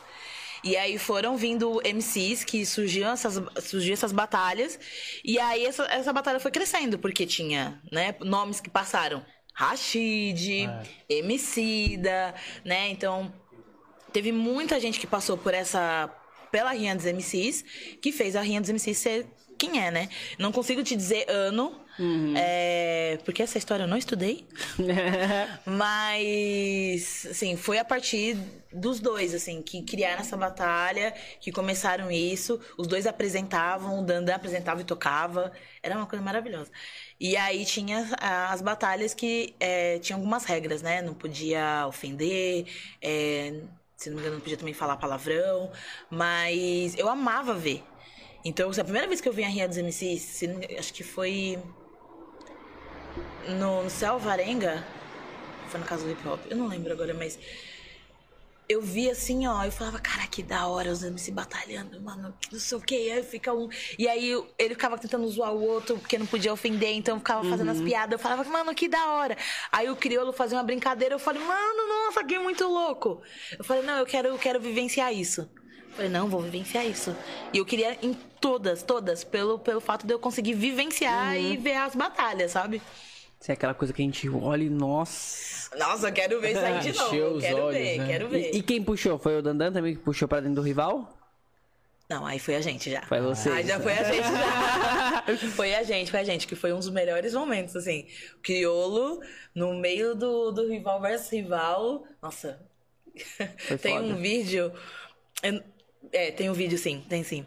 Que, meu, todo mundo invade, né? Aquela energia maravilhosa do rival, não vou, não vou nem falar que é energia caótica, mas é uma energia muito louca, que todo mundo invade e o crioulo tava abaixado. Mano, deram um chute na cabeça dele. e aí ele sai no microfone, chutaram a minha cabeça! ele fala, mano, chutaram a cabeça do crioulo, ele não vai voltar aqui nunca mais. Só que assim, isso marcou tanto ele que quando eu consigo encontrar, ele fala, meu, o rival, cara, que evento maravilhoso. E aí eu olho pra cara dele, tipo, a gente não faz mais o rival por enquanto. Meu Deus. Mas foi muito, foi muito foda, assim, acho que. Pelo que eu entendo, tá? Den- dentro do meu, galera, não me crucifiquem se tiver errado. Mas, tipo assim, do que eu vi, o rival foi o primeiro a inserir as batalhas de É. rima dentro do, Eu do- acho que sim. do bagulho de break. também. tipo, Eu não me lembro de ter outros eventos que fizeram isso. Pode crer. E eu acho que foi assim, ele foi um, um marco ali, né? Porque até então. é a, gente- a galera, a galera fala, né? O hip hop era pra estar em conjunto, mas sabe que tá bem disperso, né? Então, assim, pô, o que tava sempre em conjunto, pra não falar, era o, o DJ e o breaker, né? Então, tipo, isso aí sempre teve junto, É, né? Porque sim. um necessita do outro, né? Os quatro, de Então, mas os fato, outros, né? Sempre foi algo que a gente. Dificultoso. A gente, a gente via essa, essa falta, né? E a Uhum. gente achava muito importante trazer isso. Até porque a gente sempre conectou a cultura hip hop e todos esses elementos. A gente sempre acreditou que é, isso era muito interligado com a educação. Sim. né? Então a gente via nisso como uma forma de mostrar para todos os alunos do, do Beija-Flor como aquilo podia educar, trazer disciplina, é, como era importante focar em, em estudo. Então a gente conseguir trazer isso pro rival e mostrar o quão, o quão era importante você estudar para você ter uma, é, um pensamento rápido de responder aquela pessoa sem ofender, sabe? Meu, era assim, foi, foi muito maravilhoso, assim. É, e é- isso, isso, isso é muito foda, né? Tipo, você falou, esse raciocínio, né? De você, pum, chegar ali, pegar aquele gancho, responder na hora, a sua dicção, né? E tal. Exatamente, É- a dicção, É muito gente. difícil. É muito né? difícil, né? Você vê, eu, eu aqui, pra começar a parada, já engasgando, imagina numa Nossa, batalha de ah, é muito Ia difícil. ser muito Já tentei, já tentei. Esses caras são muito Eu já tentei. inteligentes. Já tentou lançar Já uma tentei. Eu falava, gente, não, eu não, não, não, não. Eu vou continuar com a dança. Eu, como MC, tô uma ótima de uma dançarina. Que... Você rima? Dos quatro elementos do hip hop, o único que eu não faço é grafite, que meu desenho é péssimo. Nossa, eu também. Eu... Gente, eu sou- Desenhar, se eu é conseguir desenhar. eu- toda vez que eu consigo desenhar, é um coração, um sol, que é uma bolinha e os risquinhos. eu faço desse entendeu? também. O passarinho é um V. E ele Aí a pessoinha é uma bolinha, risquinho, risquinho, risquinho, risquinho. risquinho. Isso, eu também Entendeu? faço é isso, assim. É isso, assim, o que eu consigo fazer. É, o Zé desenha bem, né, Zé? Desenho, eu, Zé dou, tem- uma, dou uma riscadinha às vezes. Dá até dá umas aulinhas de. Como é que é o nome? É. Você dá aula dos, dos Eu pratos? dou aula de pintura em tecido pra terceira idade. Ó, É. Tamo aí, né? Tamo aí, tamo Eu aí. tenho vários tecidos lá. Eu sei que eu não sou terceira idade, ó, embora esteja chegando nela. eu tenho vários tecidos ali que dá pra dar Dá pra dar um, um grauzinho. É. Aí, massa. Ô, ô, Aline, e aí, tipo, pô, vocês. Você passou ali aquele sua trajetória de rival e tudo mais. E aí, como é que foi, tipo, pós-rival? O que que aconteceu na sua vida? Você acha que é interessante, assim? É. A repercussão e tal. Mas a, a repercussão, a minha pessoal, Pessoal, é, Pessoal. porque a gente quer saber aqui da tua história. cara, Vai, fala uma realização que, foi assim, bacana. meu, mas foi uma realização muito importante pra mim, mas foi com um rival. que Foi viajar pra Noruega. Hum, Sério? Foi, a gente fez um rival na Noruega. sim. Porque assim, o Beija-Flor é... sempre teve uma. Não sei se a palavra pode ser financiamento, mas tinha uma ONG na Noruega que mantinha, de certa forma, o, o Beija-Flor, né? Tinha todas as, todas as formas de se manter aqui, mas tinha também um apoio lá. É, E aí tinha algumas vezes que o, que o Beija-Flor levava um espetáculo, alguma coisa, pra Noruega pra apresentar. Então o Gerson já tinha ido várias vezes, a Isa tinha ido, a Lu tinha ido. E aí teve uma, uma, uma, uma mulher, Carol, que ela viu o rival, ela se apaixonou, falou: quero levar o rival pra lá, pra fora. Se eu não me engano, foi em 2012. Acho que foi em 2012. Na época eu já tinha achado maravilhoso essa ideia. Mas isso aí foi- um É, vamos processo. pisando no, no chão, né? Devagarzinho. É, foi entendendo quanto, quanto que custava fazer tudo isso. É. E aí, chegou em 2014, ela propôs isso, né, em parceria com essa ONG que tinha lá na, na Noruega. E falou assim: vamos levar o rival pra lá. Foi a Crio inteira, Que da a. Crio inteira e o DJ Nico. Ele falou: vamos levar um DJ nosso. Porque a gente sabe, porque não sei como é o DJ de vocês. Não sei como é o DJ daí, não sei, Porque né? se é pra trazer a rival, é pra trazer a galera que faz a rival. Era esse, era esse pensamento que a gente tinha. E aí, é, eu acho que o Nico já estava inserido no, no Beija-Flor, no rival nessa época. A gente já tinha uma relação com o Nico. É, tinha uma relação com o Dandan também. Seria incrível levar, mas o Dandan tinha uma outra questão que o Dandan toca com vinil, né? Sim. Então ele sempre vai tocar com vinil e a gente teria que levar todo O equipamento dele. todo o equipamento dele. E aí a gente foi, pro, foi fazer o rival. A gente passou uma semana lá. Conhecendo a cidade, organizando o evento. Assim, foi um dos momentos mais incríveis, assim, que a gente teve. Porque foi muito, muito, muito, muito foda. E assim. ali foi a sua primeira viagem internacional. Foi a primeira viagem. Que aí, assim, eu ficava em. Não, nem vamos falar nessa parte. Vou nessa parte. Porque assim, eu fiquei, gente, eu tô indo viajar pra um outro país, organizando e estando com quem eu admiro, organizando um evento que, mano, faz parte da minha vida, com quem eu admiro, com quem é importante pra mim. Sem eu ter que passar por cima de ninguém, sem eu ter Que que, mano, puxar o saco de ninguém, sabe? Caramba, tô indo. Tô indo fazer. Desceu do avião chorou, né? Que realização. Né? Não, quando eu desci do avião, voltando pro Brasil. Lá eu dei a segurada porque eu sou. Eu era gangsta, agora eu já tô. E aí, cara, foi muito foda. E aí eu lembro que nesse, nesse ano que a gente foi, a gente até chegou a encontrar o Neguinho num evento que tava tendo também na Noruega. Foi? Foi isso mesmo. No ano seguinte, aí o que, que acontece? A nossa ideia era trazer os, os vencedores da- do Rival vs Rival de, da Noruega pro Brasil. A gente foi em maio. E aí eles viriam em julho, porque o rival era nessa época, pra competir aqui. E aí quem ganhasse aqui ia pra lá no ano seguinte. E aí vieram os dois que ganharam lá. E aí e aqui quem ganhou foi o Tito e o Bugs Sim. na época, em 2014. E aí eles foram em 2015 pra lá. Só que em 2015 já não dava pra levar todo mundo. Ah. E aí falou assim, mano, vamos ver quem, quem. Vamos organizar aqui, né? A Crio tem um monte de gente, vamos ver quem é que vai. O Gerson tinha que ir, porque o Gerson é, É. o próprio rival. tudo. É a casa do É, o Gerson tinha que ir.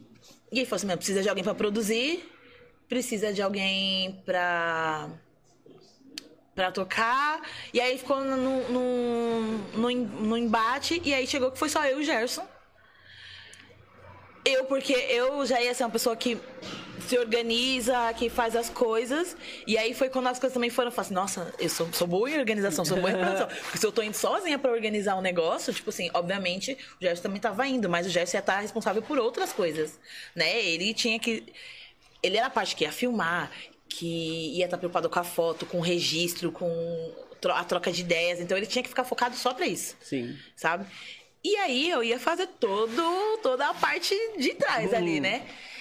E aí eu falava, cara, eu tô fazendo um evento fora do meu país, da minha língua, porque eu não falava inglês. Eu não falo inglês, mas eu falava menos do que eu consigo falar hoje.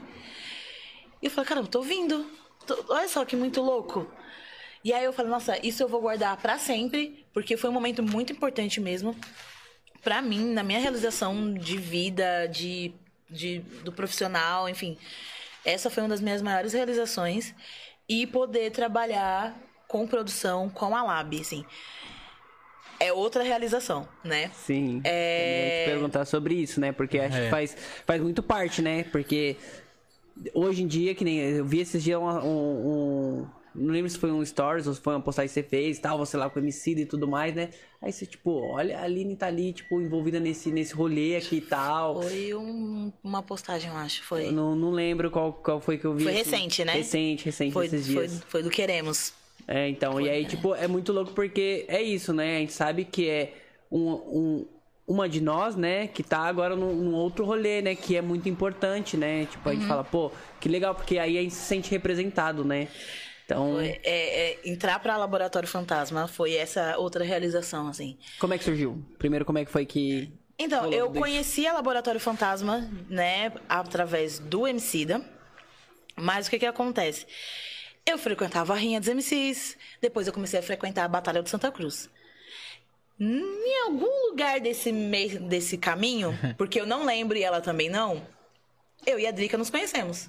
Provavelmente foi na Batalha de Santa Cruz. E aí a gente começou a ter uma amizade, e aí a Drica, né, foi, foi é, ela foi se encontrando como, como artista. Ela falou: Olha, eu preciso de alguém pra me ajudar. É, você consegue me ajudar? Porque na época fazia foto, eu fazia release, eu fazia tudo assim. É, pra eu tentar sobreviver mesmo, fazer minhas coisas não dependendo de ninguém. E eu falei, não, eu te ajudo. Aí eu fiz as fotos dela de divulgação, fiz o release dela, assim, né? Porque eu já entendia mais ou menos como é que funcionava. E aí a gente começou a trabalhar juntas. A gente já tinha uma amizade. é, E aí a gente começou a trabalhar juntas. E aí, a Drica foi crescendo, porque essa é, é- é a trajetória dela, o destino dela é de brilhar muito. Sim. E aí, é, ela fez um show. é, ela teve umas uns convites é, através da Laboratório Fantasma, que ela gravou com o MC da O Menino e o Mundo, música da trilha sonora de um filme. É, depois ela foi se aproximando mais, mais, mais, mais da Lab. E aí eles convidaram ela para fazer parte da Laboratório Fantasma. Só que quando, a- quando ela entra para o Laboratório Fantasma, eu entendo que lá tem os seus produtores, É. Sim. lá tem as pessoas que vão trabalhar, então eu não vou conseguir Me entrar sinto junto. desempregada. Bem, bem distante. né? É, só que assim, e fui até onde dava pra eu entender se eu ia poder fazer parte daquilo ou não. E até que eu falei, falando, beleza. O importante é que você vá, porque, mano, eles vão poder fazer por você o que eu jamais vou conseguir fazer. Sabe? Tipo, colocar visibilidade mesmo no nome de Drica Barbosa. E ok, até então, lindo, maravilhoso, perfeito.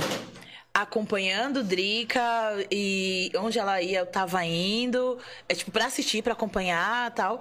Só que a Drica começou a crescer.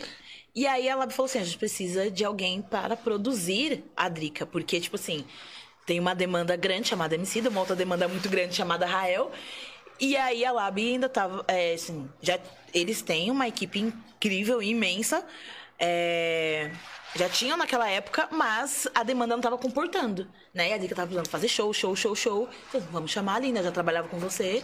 Então, vamos, faz, vamos fazer aí. E aí eu comecei a trabalhar com a Drica, muito nesse lugar de, tipo assim, mano, eu faço shows, né? Então, a Lab resolve tudo, e quando ela precisar viajar pra fazer show, eu faço. Mas assim, eu não resolvia BO nenhum, assim, eu resolvia BO dia do show. E aí chegou um ano que, que a demanda de novo aumentou, né? E aí a Raíssa me convidou para ser mesmo da Laboratório Fantasma. É, trabalhar com eles no time de produção e cuidar da, da Drica. E aí que, assim, eu vi o que, eu- o que eu tinha estudado, o que eu tinha lutado pra aprender sobre produção, era isso aqui, ó. Porque eu falei, gente, tinha coisas que apareciam que eu falava, gente, eu nunca vi o que, que é isso, o que, que é isso aqui, o que, que é ECAD? Explica o que que é ECAD, eu não sei o que é ECAD. E aí eu comecei a correr atrás, sabe? É, de aprender um outro lugar de produção, né? Entender é, parte contratuais, o que, que pode, o que, que não pode, enfim, muita coisa. É, e a- por um bom tempo eu falava, gente, como que, que eles confiaram assim em mim? Não sou tão boa nisso, sabe? Eu preciso estudar, eu preciso correr atrás para ser boa e valorizar esse nome que hoje eu represento, né? Laboratório Fantasma. E aí vai, vai, vai dando vários gatilhos, você vai se sabotando, você acredita que você não é boa o suficiente para estar no meio de tanta gente incrível. Mas assim, quando eu comecei a entender que o que eu fazia, eu estava fazendo de algum, alguma coisa que eu fazia, eu estava fazendo certo, porque senão eles não tinham confiado em mim, eu comecei a entender mesmo que eu falei assim, meu, se eles estão dando essa resposta na minha mão, é porque eles realmente confiam e acreditam em mim. Porque senão eu não tava aqui. É. Não tava. Eu não tava fazendo tudo isso. Eu não tava é, recebendo essas informações. Eu não tava pegando um papel e lendo e falava assim: ah, tá, isso aqui que eu tenho que fazer, isso aqui que eu tenho que resolver. É pra que que eu tenho que levar, sabe? Às vezes era tipo assim: ó, toma aí a diária de alimentação de toda a equipe. Mano, essa pessoa- você faz isso, você tá confiando muito na pessoa Sim. sabe? Então eu falei, não, beleza. É isso, eu vou correr atrás disso, assim, sabe? E aí, assim, a cada evento, a cada ano que passa, é uma realização muito maior ainda dentro do Laboratório Fantasma. Porque, assim, eu faço, eu cuido da produção da Drica Barbosa, só que a gente, eu faço parte do time de produção da Lab. Então, se fala assim, É. ó, você vai ter que acompanhar o ensaio do Rael, vai Aline, não importa se ela é, da- é produtora da Drica.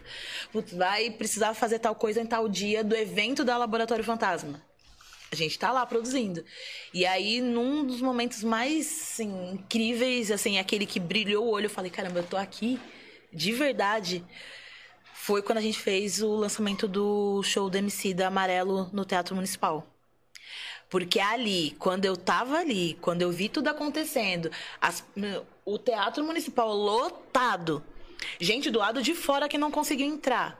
Tipo assim, todo mundo gravando porque ia passar na Netflix. Aí eu fiquei assim, ó. Falei, caramba, mano, olha onde eu cheguei, velho.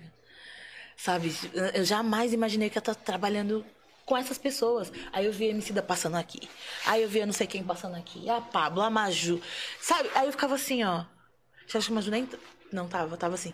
Ficava assim, gente, é muito louco. E aí, quando lançou o documentário, depois lançou o show, e eu vi meu nomezinho subindo nos créditos dentro da Netflix, eu falei, É isso. É isso. é isso, é sobre isso aqui. Eu falei, gente, eu tô dentro da Netflix. Meu nome, pelo menos, né? Tipo assim, não, pior que eu tô assim, minha minha imagem tá, porque o Emicida saiu uma hora do, do palco e eu tava lá assim, né, ó. Vendo, porque eu não consegui, eu só consegui assistir o show de verdade quando saiu na Netflix, eu vou ser bem sincero, porque eu não conseguia. Ah, coisa- correria. Ah, Eu lembro que, a gente, que eu cheguei lá, era sete e meia da manhã, fui sair dez e meia da noite. E aí eu, eu- a frestinha que eu conseguia ver do show, assim, pela, pela coxia, eu ficava assim, ó. A lágrima caindo, aí todo mundo se abraçando aqui. Aí ele sai, abraça o fiote. Aí eu. "Ah". aí ele veio assim na minha direção, me abraça, eu. Aí eu falei, caramba, gente, não, é muito, muito foda. Foi, foi assim, um outro momento, assim, então. A cada momento que. A cada vivência que a gente faz, assim, cada show que a gente tem, cada festival é uma realização. Porque é sempre um aprendizado diferente. Nenhum festival, nenhum show vai ser do mesmo jeito. Você acha que, putz, já sei de tudo, já sei resolver todos os BOs. Vai aparecer um BO que você vai fazer assim, mano, como que eu resolvo esse negócio agora? Sabe, assim, é, é- é uma coisa atrás da outra. Então sempre tem uma realização de falar assim, consegui. Ah, gente, entregou. Nossa. Caramba, depois de dois anos de pandemia, a gente fez um show num festival, assim, ó. Entregou bonito, lindo, sabe? Falei, caramba, é isso, legal, da hora. O mais foda disso ali, né? Quando você, tipo, você já trouxe pra gente, né, essa, essa parada, né, de que tudo isso já tava desde, vindo desde lá de trás, né? É. Desde o seu início, né? Então, tipo assim, enquanto o hip hop ele te formou até Muito. esse momento, né? Muito, muito, muito. O hip hop, ele é a escola de verdade, assim. É, Quando eu dava aula, eu falava, gente, eu não tenho a pretensão que você saia daqui o melhor dançarino, a melhor dançarina. Porque eu não dava só breaking, né? Cheguei um momento que eu comecei a dar danças urbanas também. Eu falava, eu não quero que vocês saiam aqui os melhores dançarinos. Se vocês quiserem sair daqui e treinar breaking e entrar em competição, maravilha. Se você não quiser, tá ótimo também. Mas se você conseguir entender a importância que o hip hop tem e o que ele pode te trazer na vida, pra mim já é o suficiente. Você ter esses momentos, essas vivências, tipo, eu já levei o Nico pra dar aula lá na, na época que eu dava aula, já, tipo, levei grafite, enfim, várias coisas.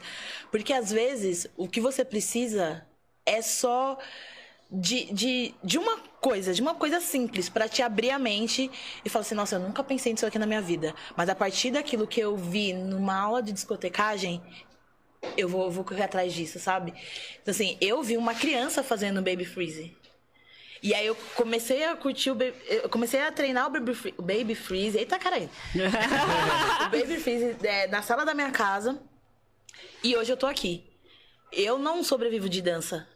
Mas foi por conta da dança, que eu me encontrei, que eu entendi quem era a Aline, o que a Aline podia fazer, o que, que a Aline gostava de fazer, com quem ela queria trabalhar. E foi por isso que eu cheguei até aqui. Sabe? Foi por isso que, assim, foi por conhecer as pessoas, foi por mentir pra minha mãe, sabe? Nas MCs, pra olhar e falar assim: esse é o Kamal, esse é o parte 1, esse é fulano de tal. Deixa eu conhecer essas histórias, deixa eu conhecer a música, deixa eu ver o que, que essa música me fala. Putz, deixa eu correr atrás pra fazer tal coisa, sabe? Então, assim, o hip hop ele tem uma importância, que eu falo assim, o hip hop ele pode mudar a vida de muitas pessoas. A pessoa pode não viver o hip hop, mas o hip hop pode causar transformação na vida dessa pessoa. Se ela quiser viver o hip hop, viver para o hip hop é uma escolha. Mas o hip hop pode tra trazer essa mudança para a vida dela e fazer com que ela abra a mente, com que ela pense coisas que ela jamais iria pensar se ela não tivesse conhecido o hip hop, que foi o que aconteceu comigo. Pode Eu tenho crer. certeza que se não fosse tudo que eu vivi, todas as coisas que eu tentei fazer, menos o grafite, se não fosse todas essas coisas que eu tentei fazer, eu jamais teria essa percepção de da mulher na sociedade, do que eu poderia fazer, o que, que eu tinha que correr atrás, de produção. Eu jamais, jamais teria organizado um evento na minha escola. E tinha entendido que era com isso que eu gostaria de trabalhar Né? anos depois, sabe? Eu não teria feito isso. Mas às vezes você precisa de um estímulo pra avançar. Seja ele qual for esse estímulo. Pode ser o hip hop, como pode ser um esporte, como pode ser um, um livro, uma poesia, é, pode ser o slam, pode ser qualquer coisa. Você só precisa entrar em contato com essas coisas. Por isso que é sempre bom vivenciar, sabe? Para que você encontre um caminho, para que você encontre algo que você goste de fazer. Não que você precise viver daquilo, Sim. mas que aquilo seja importante para você. Deu um direcionamento, né? É, pra que você não. não...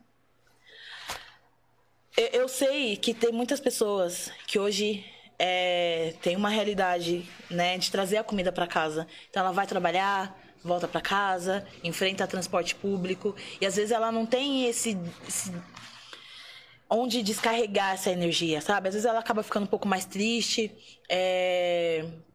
às vezes ela é condicionada a fazer algumas coisas, só aquilo, sabe? É, Então é importante que as pessoas elas encontrem qualquer coisa que elas queiram fazer, o que se sintam bem fazendo. Pode ser uma academia, pode ser um crossfit, pode ser qualquer coisa, uma caminhada, mas que ela sinta prazer em fazer. Porque senão a gente vai surtando aos poucos. Sim. Sabe? A gente vai, assim, Vai se esgotando, né? Exatamente, se esgotando mentalmente, emocionalmente. Daqui a pouco chega um momento da sua vida que você fala, o que, que eu fiz na minha vida, sabe? Uhum. Então, por isso, assim, que eu acredito que o hip hop é um lugar que te. Que te motiva. Tem sabe? vários caminhos, né? Vários. Vários, vários caminhos. né? vários caminhos. Partiu da dança até mesmo grafite, né? E aí vem a produção. Eu fotografei muito, assim, eu passei anos fotografando Rinha dos MCs, tipo, evento. Mano, muito, muito, porque. Nossa, eu. Cada coisa que eu já fiz, assim, ó. Cada coisa que eu já fiz, porque eu precisava me encontrar, sabe? E eu acho que é esse, esse estímulo, essa coisa que você precisa, mano.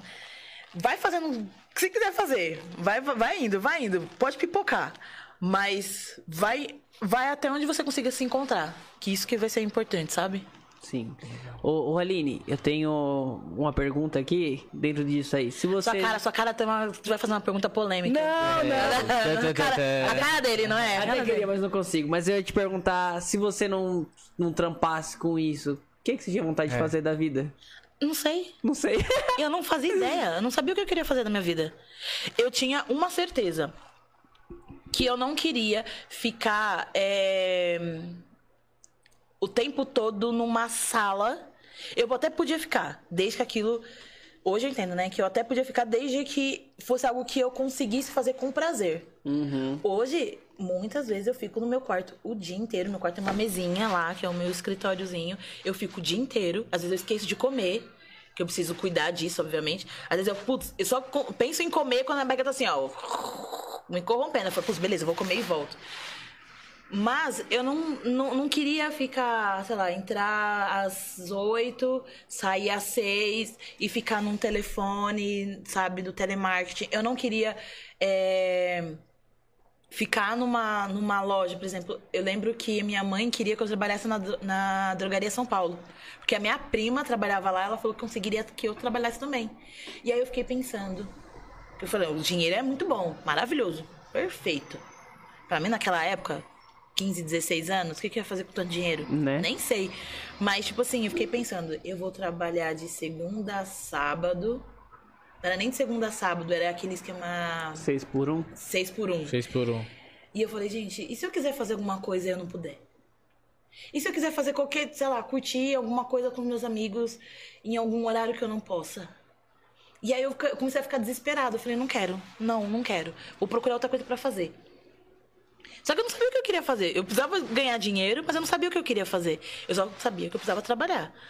Então, assim, as coisas foram acontecendo depois para começar a dar aula. Até uma das aulas que eu fiz. Que eu- as primeiras aulas que eu dei foi indicação do Dandan. É...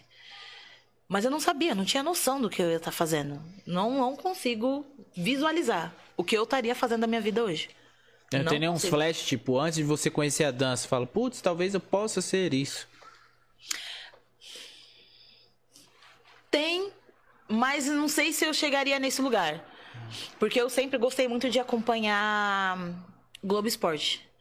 Sempre gostei muito de ver Olimpíada, é, Copa do Mundo, jogos. Não, tá passando um jogo de vôlei, sei lá, de quem? Puf, tô lá assistindo.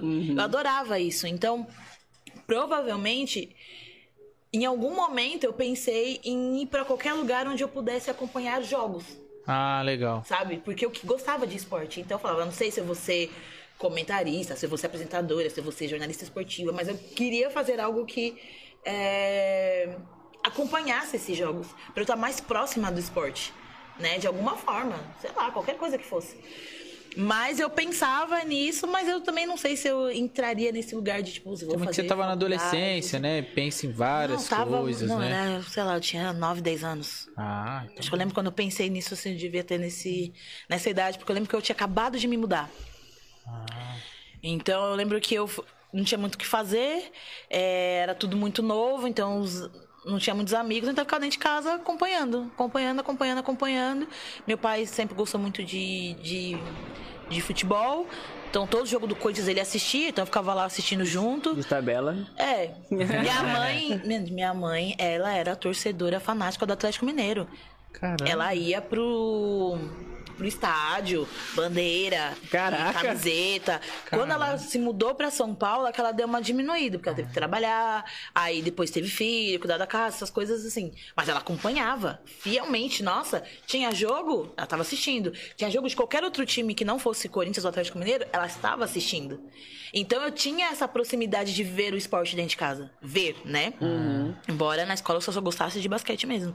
Mas eu tinha essa coisa de, nossa, vou ver, vou acompanhar, vou saber o que, que pode, o que, que não pode. Ó, foi falta, não foi. Então eu gostava de ver. Mas eu não sei se realmente eu teria. Se se eu realmente eu teria corrido atrás disso caso eu não fizesse o que eu tô fazendo hoje. Pode crer. Não sei, não sei.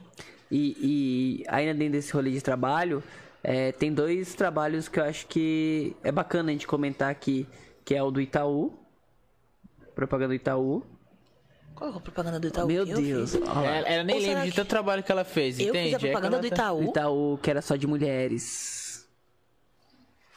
Ela não lembra. Você tem. Não lembro. problema esquecimento? Olha lá, ó, ó, o Michael. Olha lá, o Michael lembra, tá Eu vendo? também lembro, eu vi. O da Rushers, lembra? É.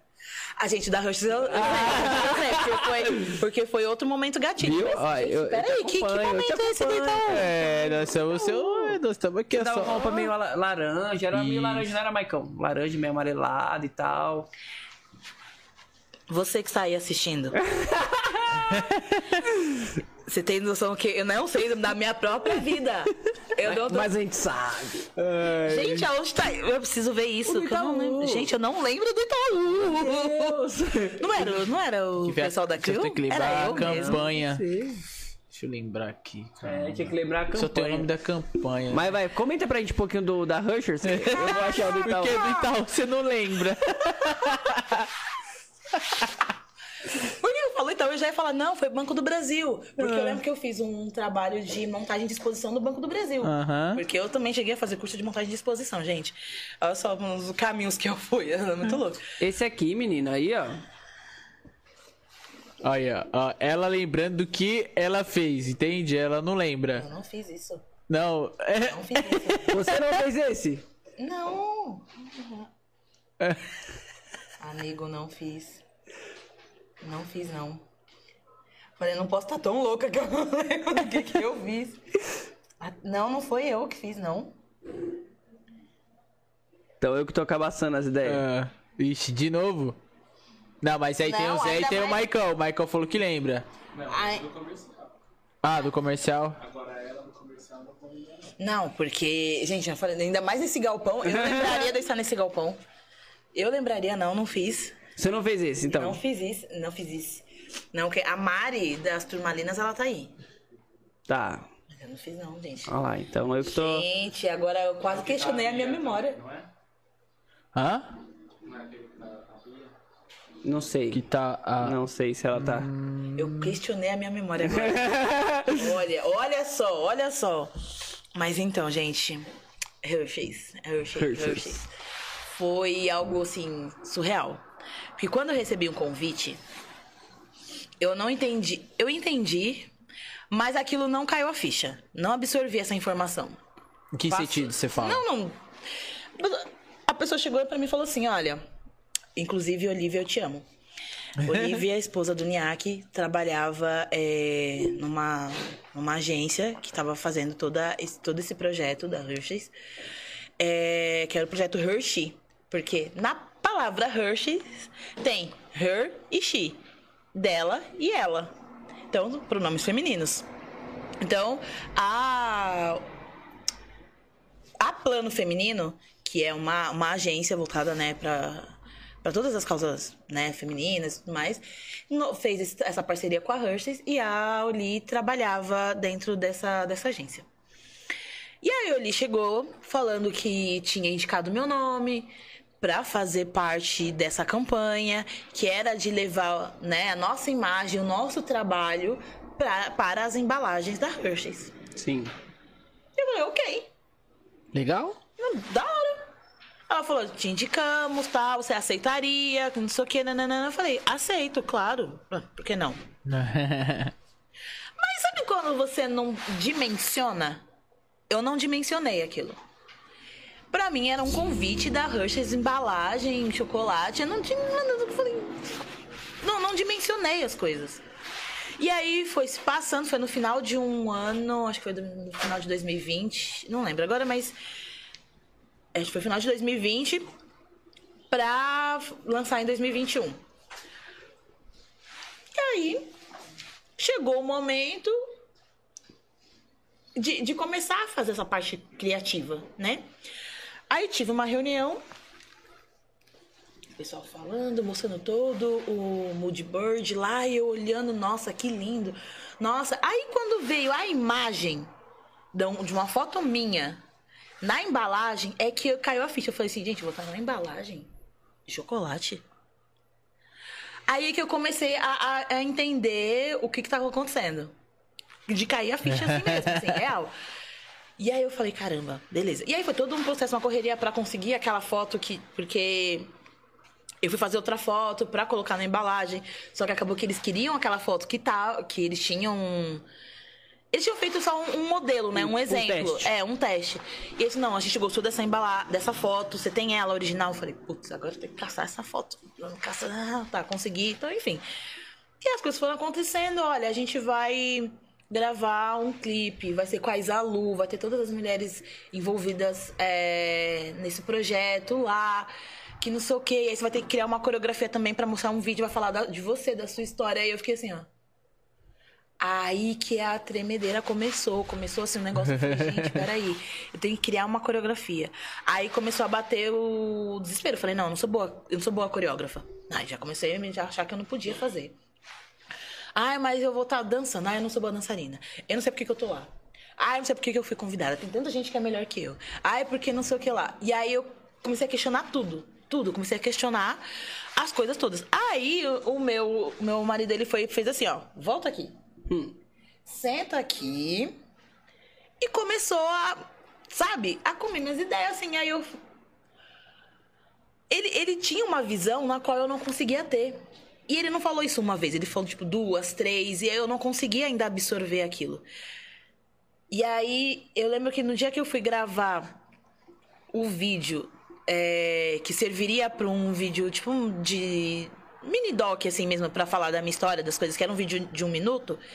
Eu lembro que um dia antes eu chorava horrores porque eu não tava conseguindo criar algo pra colocar no, no vídeo. E no dia também. Eu lembro que eu saí, eu fui pra laje da, da, de casa, ele tava na sala com a minha mãe, e eu tava desesperada, chorando, porque eu não conseguia me ver nesse lugar. E aí, depois ele veio, conversou, e aí as coisas foram meio que se acalmando, assim, sabe? Até que chegou um momento que eu fui gravar o vídeo, né, o clipe, e lá eu não conseguia entender ainda, não conseguia dimensionar as coisas. E aí eu olhava pra um lado, olhava pro outro, falando, estou gravando um clipe. Tá, beleza, estou gravando um clipe. De repente chega o cara e faz assim, ó. Ah, você não viu ainda? Eu falei, não viu o quê? Seu chocolate.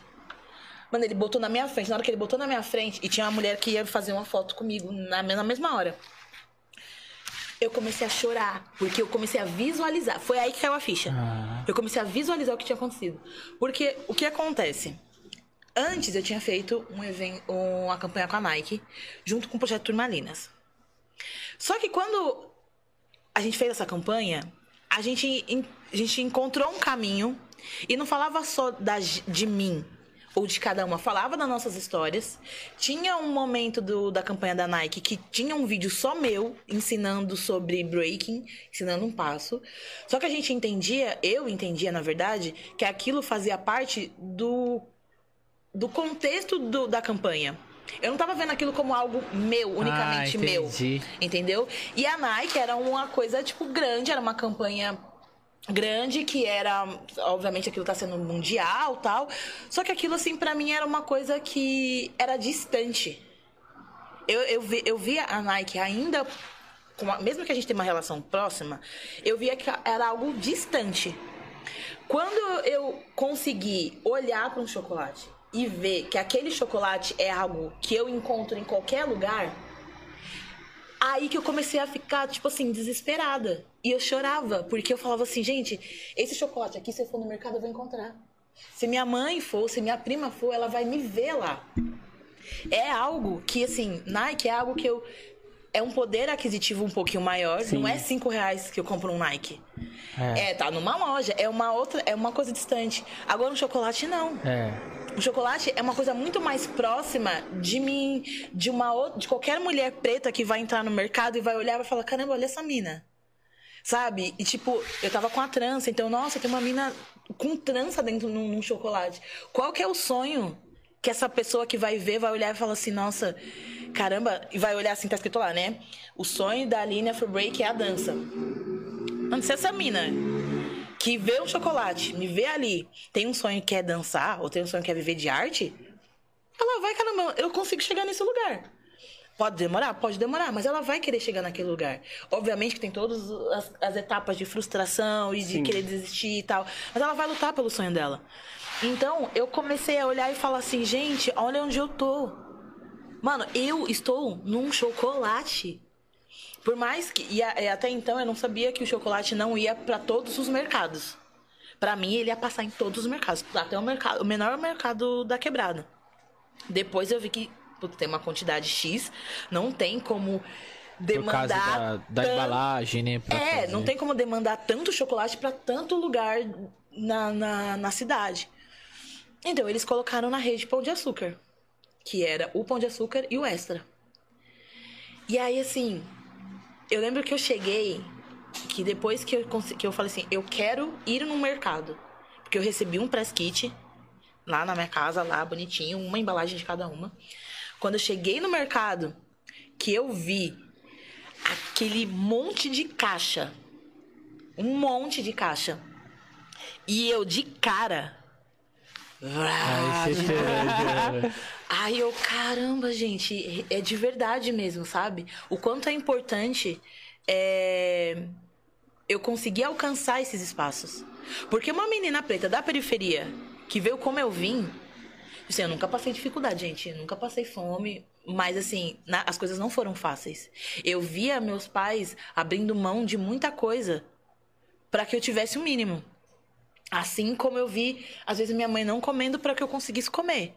Ou, tipo, não comendo o suficiente, sabe? Quantas vezes eu, tipo, queria um chocolate eu não tinha. Porque eu, putz, não dá pra comprar, a gente precisar priorizar tal coisa. Graças a Deus, eu sempre fui uma criança com muita consciência. Eu tinha essa, essa, esse entendimento desde cedo, que eu era uma, uma criança que pensava muito à frente, era, que tinha entendimento de muita coisa. Que desde pequena eu olhava assim, nossa, aquilo ali não tá certo. Aquela briga não tá legal. Sabe? A forma com que lida com aquela mulher não tá legal.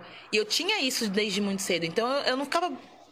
Nossa, mãe, eu quero isso porque eu quero. Não, eu vou, eu quero, mas quando puder eu consigo, sabe?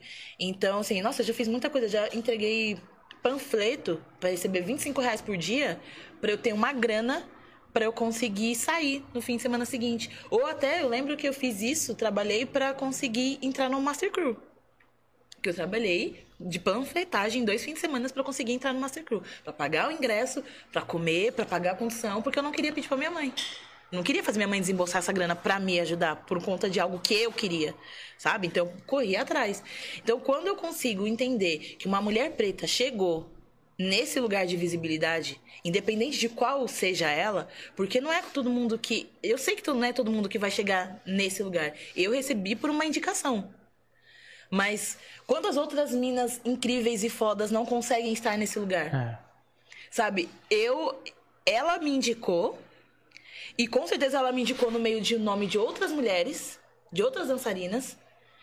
E assim, eu cheguei nesse. Eu consegui avançar. Quem eram essas outras mulheres que também, que também eram mulheres incríveis, provavelmente, sabe? E aí eu tava no meio de outras mulheres incríveis, trabalhando na parte da, da fotografia, é, do grafite, é, mulheres que eram, que eram artesãs. Então, assim, eu estava no meio de um monte de mulher incrível falando da, da minha, da, minha, da minha dança. Sabe? E assim, e eu ficava, caramba, olha esse lugar, assim. Então eu vi as pessoas chegando no mercado, olha, te vi. Minhas, minhas ex-alunas, professora. E sim, depois de um bom tempo que você não dá mais aula, ela te chama de professora, porque alguma coisa de bom É. você fez. Ou a pessoa te marcou por não gosta de você, mas no caso, assim, professor, olha, te vi aqui no mercado. Recentemente, tipo, o Perezinho mandou uma foto. Falei, caramba, você conseguiu achar ainda, depois de tanto tempo, sabe? Aí, tipo, é ver quantas pessoas é, acreditaram em você, te apoiaram também, mesmo que eu não acreditasse em mim.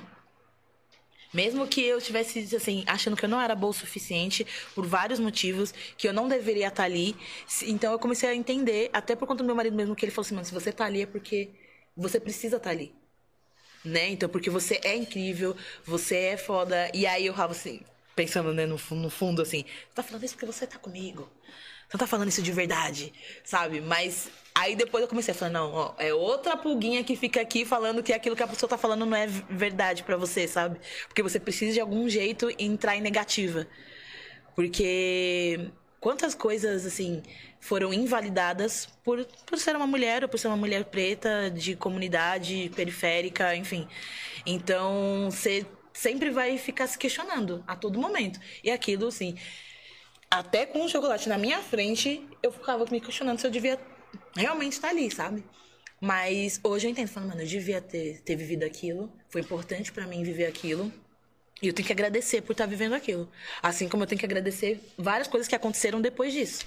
Tipo, como a Red Bull, é, como trabalhar na Lab. Eu tenho que agradecer muito. Por mais que às vezes eu me sabote. Mas eu tenho que agradecer e ser grata, porque se eu vivi aquilo que eu tinha que viver. Não, é, isso, isso é uma coisa muito importante que você falou, né? Porque muitas vezes a gente auto-sabota mesmo, né? De achar que Sim. a gente não merece estar em algum lugar, sabe? De, às vezes não merece alguma coisa, alguma oportunidade que a vida nos dá, né? Então a gente, tipo. Sim. Acho que é, é bom você trazer isso, né? Pra gente refletir mesmo, né? É, e quantas vezes você fez algo que, que foi bom? Esses dias, é, eu vi passando no feed do Instagram. Eu não lembro exatamente qual era, como era a pergunta, mas ela era mais ou menos assim: Você continuaria fazendo aquilo que você tá fazendo, é, ou que você gosta de fazer, se não dependesse da aprovação alheia? Porque a gente, às vezes a gente se coloca num lugar que a gente tem que postar um conteúdo, fazer uma dança para que os outros aprovem. Será que você, quando você entra dentro de uma batalha ou quando você faz qualquer coisa, você tá dançando porque aquilo é o que você gosta de fazer ou você tá dançando porque você espera que a outra pessoa te avalie bem, te julgue bem, sabe? Então, eu comecei a questionar em tudo. Será que você estaria fazendo as coisas ainda que você gosta de fazer? Comecei a questionar muito das minhas coisas, assim. Porque aquilo foi que. Sabe aquele soquinho, assim, ó? Gostoso ali na, na, boca do estômago que eu falei, caramba, mano. Sabe? Nossa, esses dias eu não tava querendo postar não sei o quê porque eu achei que as pessoas não iam gostar. Recentemente, a Lab, né, me envolvendo em mais questões de confiança, é, o Emicida fez um show dentro do Fortnite. Vocês Fortnite, isso. É. joguinho, pá. Eu não conheço nada de jogo. Eu gosto, eu amo jogo. Não conheço nada. Mal sabia o que, que era o Fortnite. Ele falou assim: "Um show- o MC vai fazer um show dentro do Fortnite. E a gente gostaria que você fizesse a coreografia do bonequinho que vai dançar. Que hoje eu entendo que é o nome é emote. Isso. E aí vai ser a sua dança nesse, nesse emote. E aí eu ficava assim, eu vou fazer? Por que eu?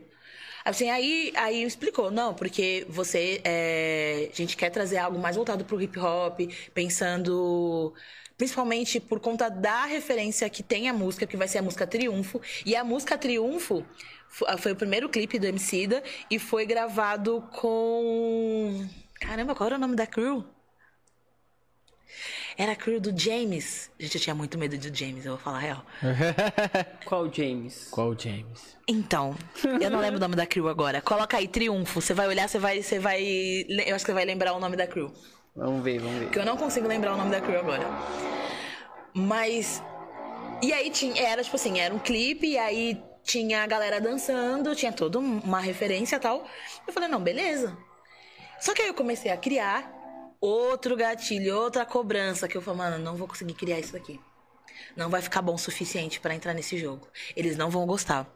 Por que, que eles não chamaram a Mayara? Por que, que eles não chamaram não sei quem? Eu comecei a querer, tipo, falar, não, eu não sou boa pra isso. Por que, que não tem que chamar, me chamar, sabe?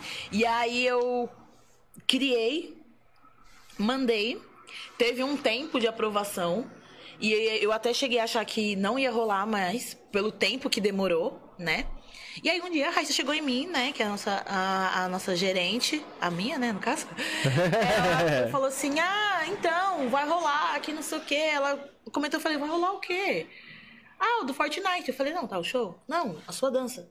Ah. Eu falei, ué, mas você falou que eu tinha que gravar num estúdio com aqueles pontinhos lá que Aham. grava, né, pra Isso, virar em pra 3D fazer e holograma tal, e que não sei tal. o quê. Não, mas não vai precisar. Os caras conseguiram fazer com o vídeo que você mandou. Aí eu fiquei assim, como, gente? um vídeo que eu gravei na minha sala, com um sofá rasgado atrás, minha cachorra passando. Como é que eles conseguiram fazer? Pior que os bichos conseguiram fazer. Só que aí depois, quando eu vi o vi, aí eu soube, beleza, não tinha visto, mas quando eu vi, de fato, eu falei, caramba, mano, é, é a- a minha criação dentro de um jogo. Só que aí, eu falei, mano, não ficou bom. Ah, não ficou, não ficou legal. Não vou divulgar. Aí depois eu não vou divulgar sim. Só que aí eu comecei a cair na besteira, né? Tem umas coisas que a gente não deve fazer, que é começar a olhar muitos comentários. De onde posta sobre as coisas. E aí tinha gente ah, não gostei muito. Ai, que não sei o quê. E aí eu falava, mano, ficou ruim, tá vendo? Eu não devia ter feito. Aí depois eu parei e pensei, eu falei, gente, sempre vai ter alguém que não vai gostar de alguma Isso, coisa. isso é uma Por realidade. que, que eu tô surtando com isso? Se eu gostei, se for, se foi aprovado, se algumas pessoas curtiram, então eu vou, fi- vou ficar com, é, com isso, com isso pra mim. Porque isso vai ser importante pra mim. Sabe? Se eu ficar me cobrando toda vez, eu não vou avançar. E aí foi nesse momento que eu comecei a pensar mesmo, não. É a minha dança, é o que eu quis trazer de trajetória é, é o que eu quis trazer de representatividade. Então, isso pra mim é o que vai valer. Porque eu não posso ficar só me preocupando com a opinião dos outros. Eu tenho que. Mano, se pra mim, se aquilo fez parte do meu vocabulário de dança, se aquilo fez parte de, de qualquer coisa, por mais mínima que seja, que eu quisesse mostrar, e foi aquilo que eu apresentei, então vai ser aquilo. E eu tenho, eu tenho que ficar tranquila com isso. Porque senão eu vou endoidar. Isso é real e que você trouxe isso é tipo, é muito foda que a gente sempre ouviu falar, né? Pô, a gente tá tão, tipo assim, tão nesse lugar de querer aprovação, né? Que às vezes um negativo, né? Aquele negativo mexe com a gente, né? Não tem como. E você esquece qualquer coisa É. positiva, ou, sei lá, você pode ter 10 coisas positivas, mas aquele negativo te, tipo, mano, hum, Deixa sabe? pra baixo. te deixa pra é. baixo. Aí você. Parece que aquilo te consome, assim, sabe? De uma maneira que você fala, mano, não dá pra. A gente tem que começar a filtrar as coisas que a gente vai receber. Críticas são, são interessantes, são interessantes, mas desde que ela não te.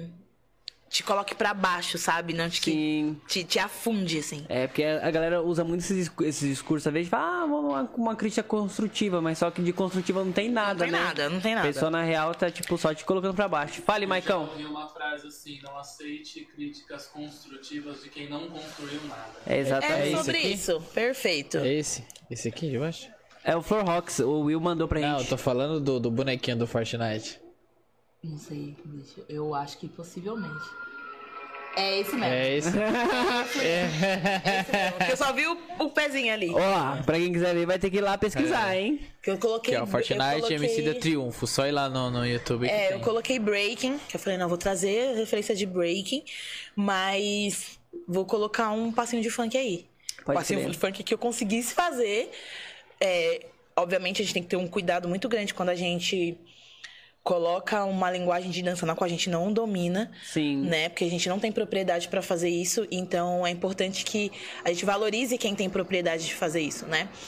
Mas eu falei, não, vou colocar isso porque é importante a gente colocar.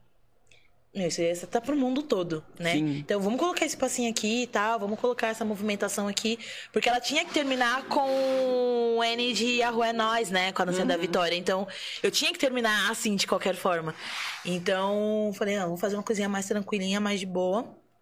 Já que a ideia é É da hora. já que a, muito a- a ideia de trazer a referência do hip hop, coisas do breaking, é, e seja movimentações que não fossem muito características, tipo, femininas, né? O que eles Sim. entendem como feminino. Tipo assim, um rebolado é uma característica feminina, né? Então eles queriam que fossem as coisas mais neutras possíveis. Então eu falei, então beleza, vamos colocar Vamos isso colocar daqui. esse aqui. né? E eu vi que tinha muita. Eu comecei a pesquisar, né? Fortnite, Fortnite, Fortnite, Fortnite. Eu vi que tinha muita dancinha social, muita coisa, assim. é, Eu falei, não, não vou fazer mais do mesmo que eu já tô vendo. Então eu vou trazer, trazer outra coisa, assim. Vou trazer breaking e é isso. Funkinho De leves. de leves. É, só pra quem não escutou, né? O Will mandou pra gente que era Floor Rocks, Boa. a crew do James. É isso, gente. Eu tinha muito medo do James, cara. Nossa, qual que era o evento que. Cinco. Arena Caieiras que acontecia. Arena Caeira 5x5. Uma vez eu, a gente tava nesse evento. Como sempre, né? As tretinhas ali na roda Aline não sei o quê. causando. Não, gente, eu, eu não causava. Eu não começava a causar. Mas, se tinha qualquer coisa, eu engatava. Engatava. junto ali não na- tinha, não tinha problema. Que eu lembro que eu gostava muito. Mano, eu sempre gostei muito de torcer. Muito. De estar na batalha e gritar. E, tipo assim, obviamente, se eu tô torcendo pra você e eu tô gritando com muito afinco, ele vai se incomodar. Com, Com certeza. certeza. E era isso que acontecia. Então eu lembro que uma vez eu tava, a gente tava na Arena Caieiras e aí teve as, as confusões lá. E inclusive com uma das meninas. É, e aí quando eu tava indo embora. Tava eu e a Isa indo embora, o James na- lá no final da rua lá. Esperando. Aí a gente já assim, ó. Ai meu Deus, ele vai bater na gente. A gente assim, não, a gente acelerou, acelerou e olhando pra baixo assim, ó. Não vou nem fazer contato visual pra ele não achar que eu tô provocando. A gente correu. Correu. Correu.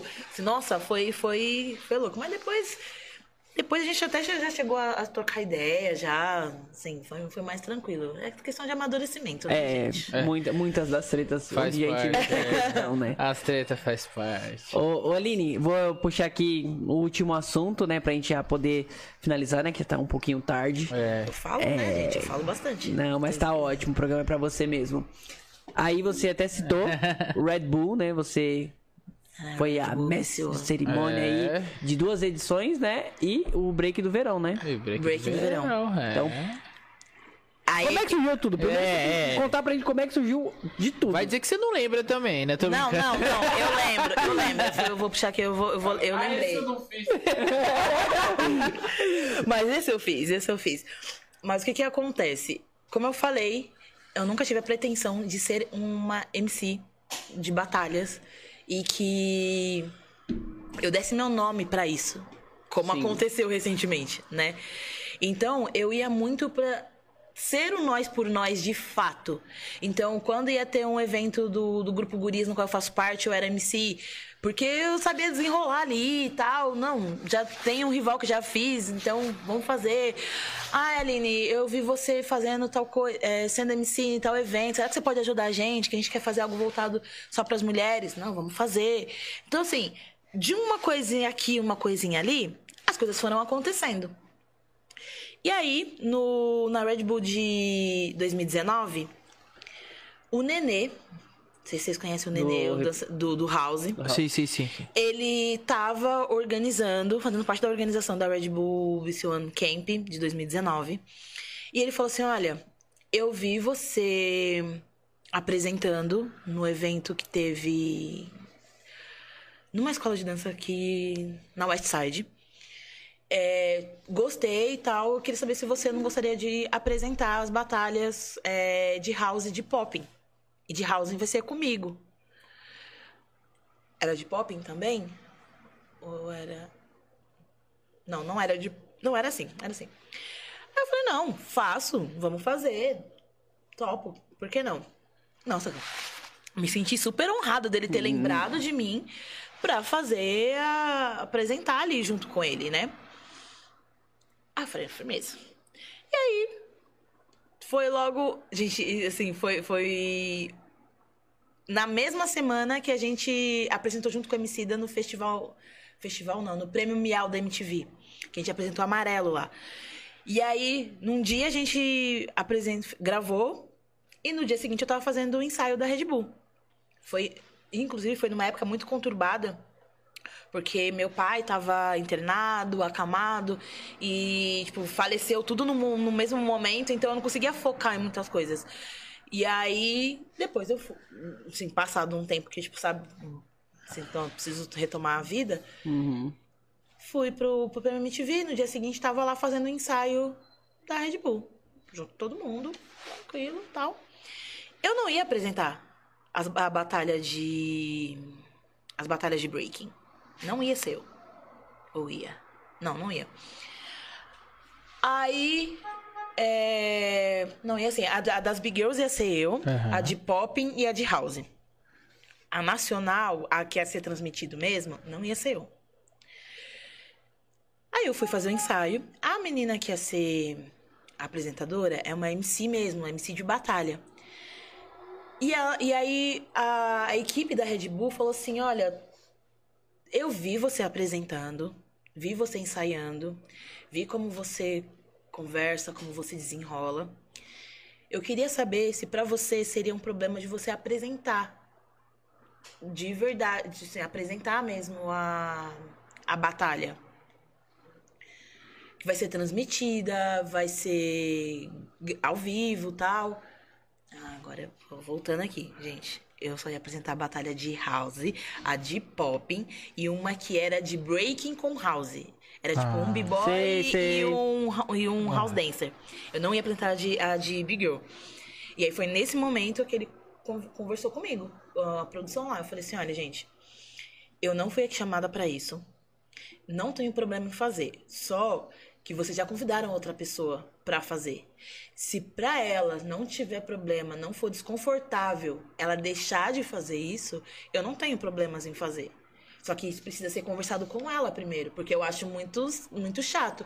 Eu chegar aqui, eu ia fazer outra coisa, aí vocês re- resolvem me chamar. Ah, não, não, a gente vai conversar com ela, porque a gente tá vendo que ela não tá conseguindo se sentir confortável, porque tem em ponto, tem a TV, é, várias câmeras, várias informações, que não sei o quê. Eu falei, beleza.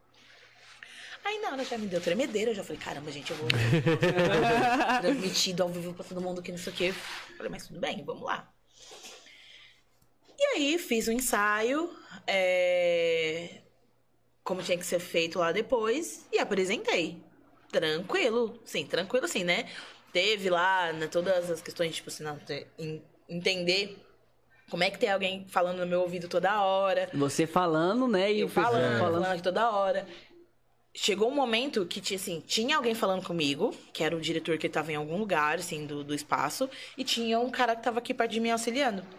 Eu lembro que eu cheguei e falei assim, falei assim, será que você pode pegar as informações e passar pra mim? Porque ele- eu não tô conseguindo entender o que tá falando, porque tá falhando o microfone, e porque ele tá falando toda hora. Então eu não consigo me concentrar. Eu vou ter que partir de algum lugar, ou você me passa, ou ele dá uma seguradinha, né?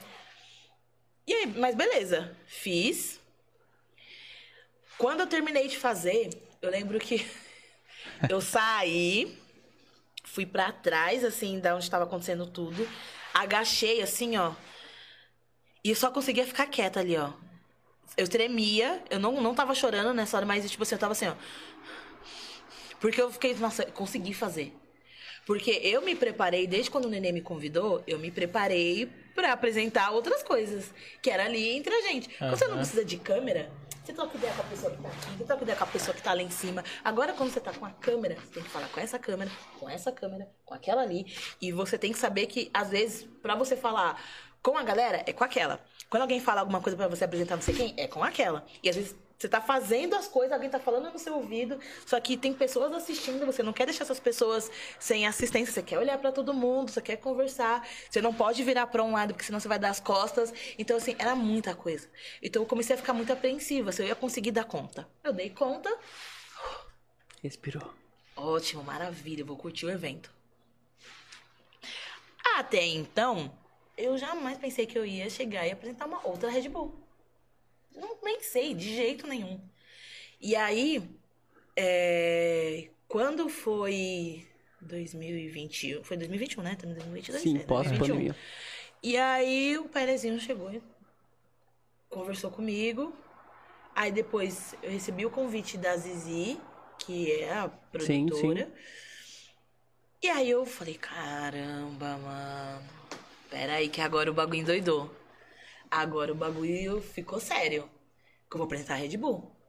Só que quando ela veio com essa informação, eu não entendi, eu não sabia se eu ia apresentar Red, as batalhas só das Big Girls ou se eu ia apresentar tudo sozinha. Uhum. Eu não consegui visualizar na hora. Eu só entendi que eu ia.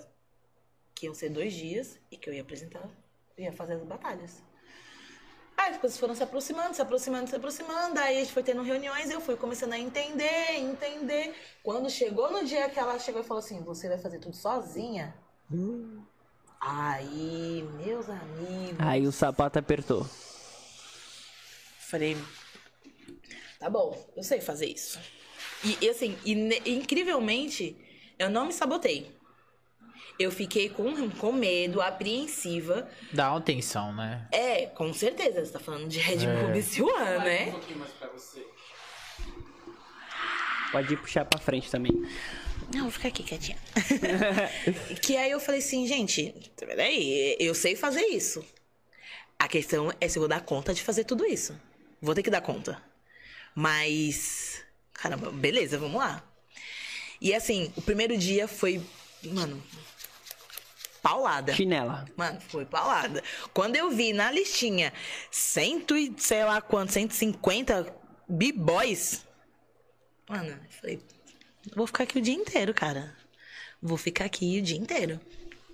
Mas apresentei o primeiro dia. Aí, como tudo é feito de provação nessa vida, à noite, assim, primeiro evento de breaking, você vê todo mundo. Teve gente que se inscreveu só pra poder entrar, porque nem competiu. Meteu uma caganeira, falou que passou mal, é, meteu louco, não, não vou mais, mais batalhar, só quero entrar mesmo. É, e aí foi aquilo, você, você você encontra as pessoas, pessoas que eu não via há muito tempo, tipo assim, uma galera da Intrusos, tipo o Rude, é, meu, a Jéssica, e aí eu começava a ver todo mundo, eu queria falar com todo mundo, a Silvia, que veio de Curitiba, e eu queria conversar com todo mundo, que não sei o quê, e aí eu fui perdendo a noção de que eu estava falando o dia inteiro. Eu comecei 8 horas da manhã a falar com as pessoas quando eu cheguei no evento, comecei a apresentar às 9 e meia, e tipo, eu só parei para almoçar, para ir ao banheiro, e no momento de descanso que os jurados iam fazer a chave. E eu fui parar de falar com as pessoas às 10 horas da noite. Quando foi 4 horas da manhã, que eu acordei pra ir no banheiro, na hora eu senti a garganta repuxando aqui, ó. Aí eu falei, mano, não é possível. Aí eu fui falar comigo mesma, né? Eu falei, deixa eu ver o que tá acontecendo. Mano, a voz falhou na hora. Aí que eu comecei a chorar. No banheiro, assim, ó. Chorava, chorava, falando, mano, não é possível, eu tô perdendo a minha voz, eu tô perdendo a minha voz. Mano, logo. Nossa, não, não é possível. Eu fui pesquisar no Google todas as mandingas possíveis pra se recuperar a voz. Água morna, comer maçã.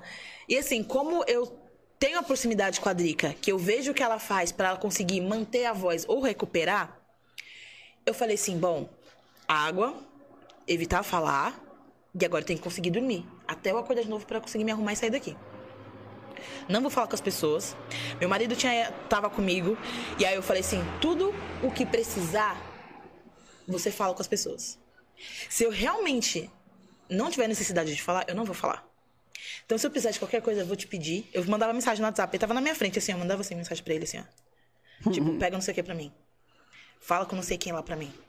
Eu pedia tudo, assim, pra, pedia pra, pra ele fazer tudo. E aí, às vezes, as pessoas vinham me, me, me ver, pessoas que não tinham me visto no dia anterior, elas vinham falar comigo, eu, tipo assim, ó. Tipo, aí a pessoa, você tá bem? Aí eu. Às vezes eu via as pessoas vindo na minha direção, eu já colocava um negócio na boca. Pra fingir que eu tava comendo, pra não ter que falar com a pessoa, sabe? Algumas pessoas entendiam que eu tava me poupando, outras só.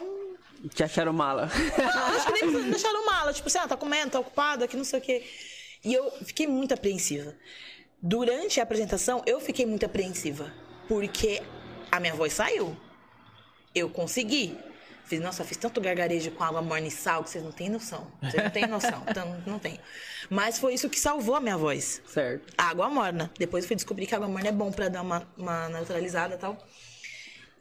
E aí eu consegui apresentar a Red Bull. Eu tive a mesma, mesma sensação que eu tive da outra vez, de tipo, conseguir fazer, sabe?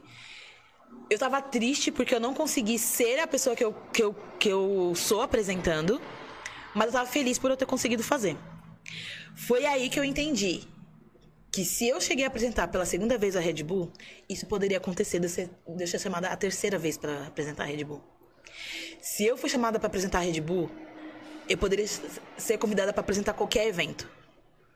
E ainda mais com aquela visibilidade que eu tive. Porque passou na Sport TV da- do, do primeiro ano. Não, passou desse ano. Passou na, na Sport TV. Passou nos canais da Red Bull. As pessoas viam aquilo, comentavam sobre aquilo. E eu falei, isso não vai ficar só aqui. Eu tenho certeza que não. O que, que eu tive que fazer? Correr atrás de uma fono. Pra eu começar a entender como eu tenho que cuidar da minha voz. A primeira coisa que ela falou pra mim quando eu falei sobre a demanda, ela falou assim: Meu, isso é surreal. Porque você passou o dia inteiro falando. Falando, falando. Não tem o que fazer. Só que a gente vai ter que fazer alguma coisa. Aí eu comecei a cuidar da minha voz, porque eu sabia que isso uma hora ia chegar. Aí vem o Pelezinho de novo e fala: Vamos ter esse evento aqui. Que aí foi outro.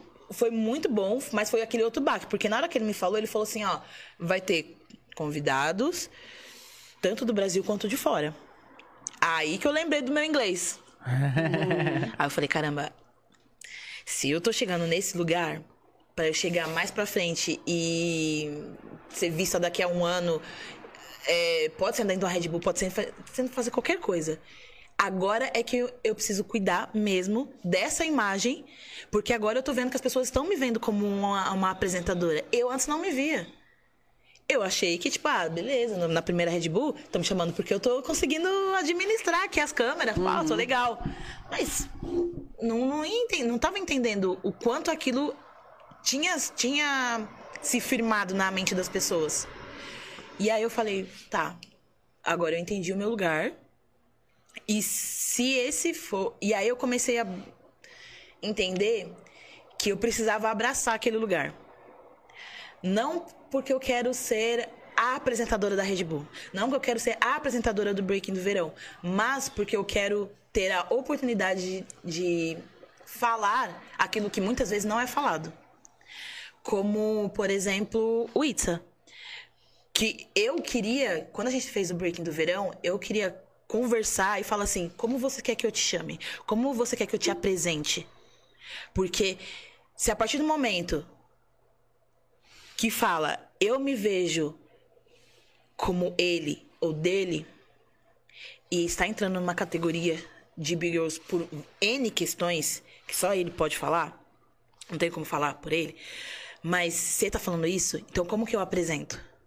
Ou eu não tenho que dar nomes, não tenho que dar nomenclaturas. Então, as pessoas precisam entender essa questão da diversidade, saber como que as pessoas hoje querem ser chamadas, sabe? Então, assim, eu falei. Já, eu cheguei a falar, acho que. Não lembro se eu cheguei a falar isso pra Thaís, mas eu lembro que, eu- que tava a Maia é, de Brasília, numa, num bate-papo que teve da rede, rede de Big Girls. Eu falei, gente, o que vocês precisarem falar, fala pra mim. Que eu, a- aproveitando que eu estou nesse lugar, eu quero falar. Porque não é sempre que a gente vai ter uma oportunidade, sabe, de falar sobre a rede Big Girls do Brasil numa live internacional. Sim.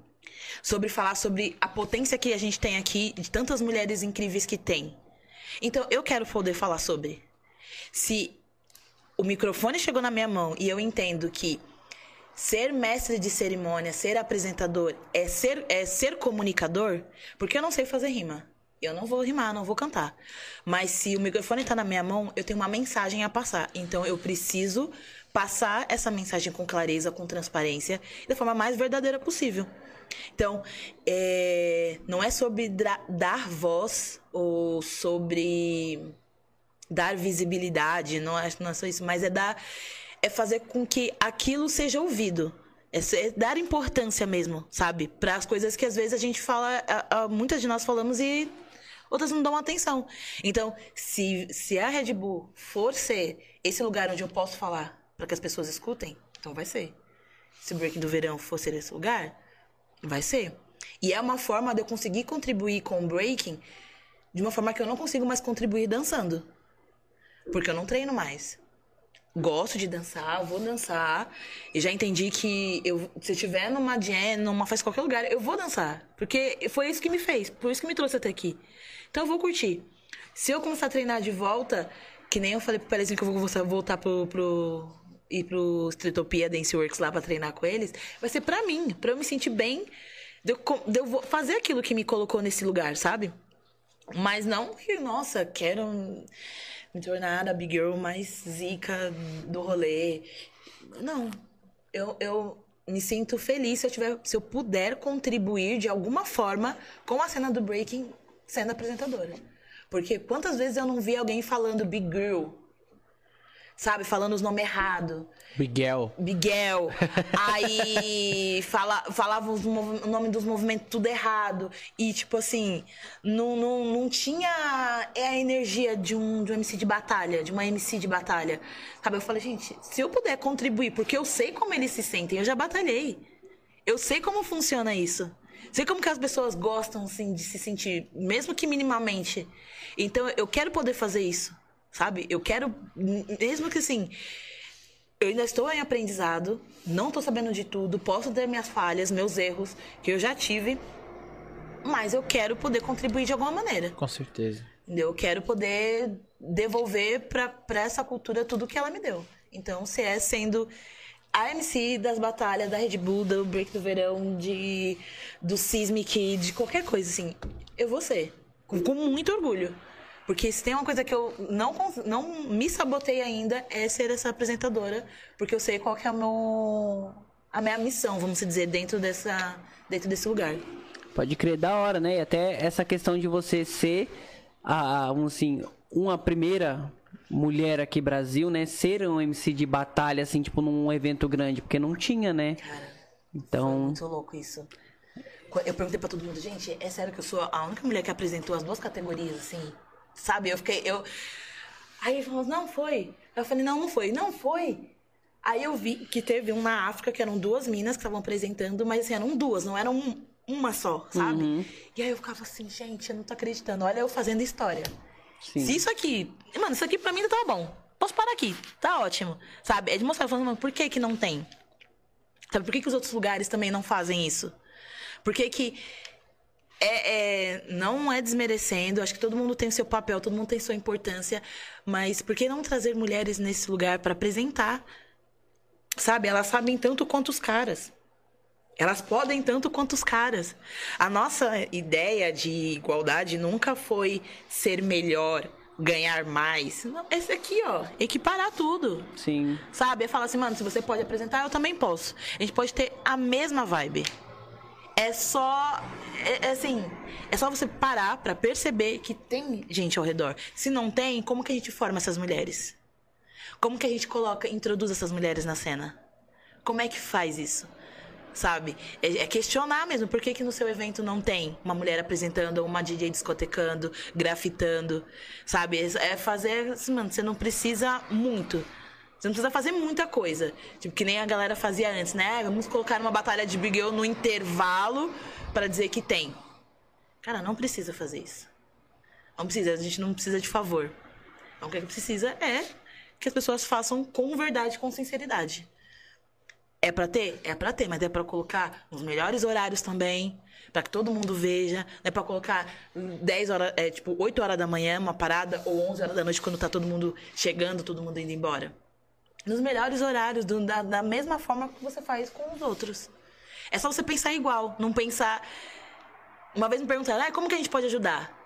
Antes, começar a pensar demais, como é que faz pra dar visibilidade, mano, já tá começando, a- já, já tá indo pro lugar Tem errado. um erro aí, né? É, é só pensar igual. Se tem um DJ, tem. Se tem um homem, tem uma mulher. Se tem um MC, pode ter uma MC também. É.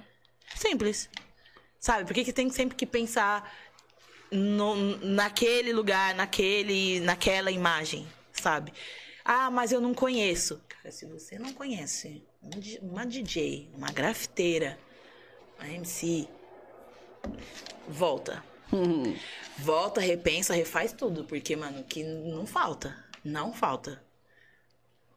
Isso. É isso. Line, vou abrir as perguntas aqui, tá? É... Então, ó, quem mandou aqui pra gente Calma, que agora vai ser o momento das polêmicas. Ah, não. Tô zoando. tá na paz. Quem mandou pra gente aqui, ó? Ele mesmo, o Itza, mandou pergunta aqui. Ô, meu amor! Qual você acha que será o reflexo da cena atual para o futuro? Alguma perspectiva? Então, é muito complexo. Eu vou ser bem sincera. É... Eu acredito que a cena ela tem um potencial tão incrível de crescer, de evoluir, por todas as pessoas que fazem a cultura, que competem, enfim. Só que a gente precisa entrar num lugar de, de amadurecimento. De entender como as coisas funcionam, é, de como se chega, como se profissionaliza, é, entender que a gente precisa de, tá, vamos, vamos colocar em nichos, competidores que precisam cuidar de alimentação, que precisam de treino, sabe? É todo uma, uma é um cuidado que você precisa ter com o seu próprio corpo, sabe? Pra, se chegar num, numa evolução. Ah, é pra quem produz.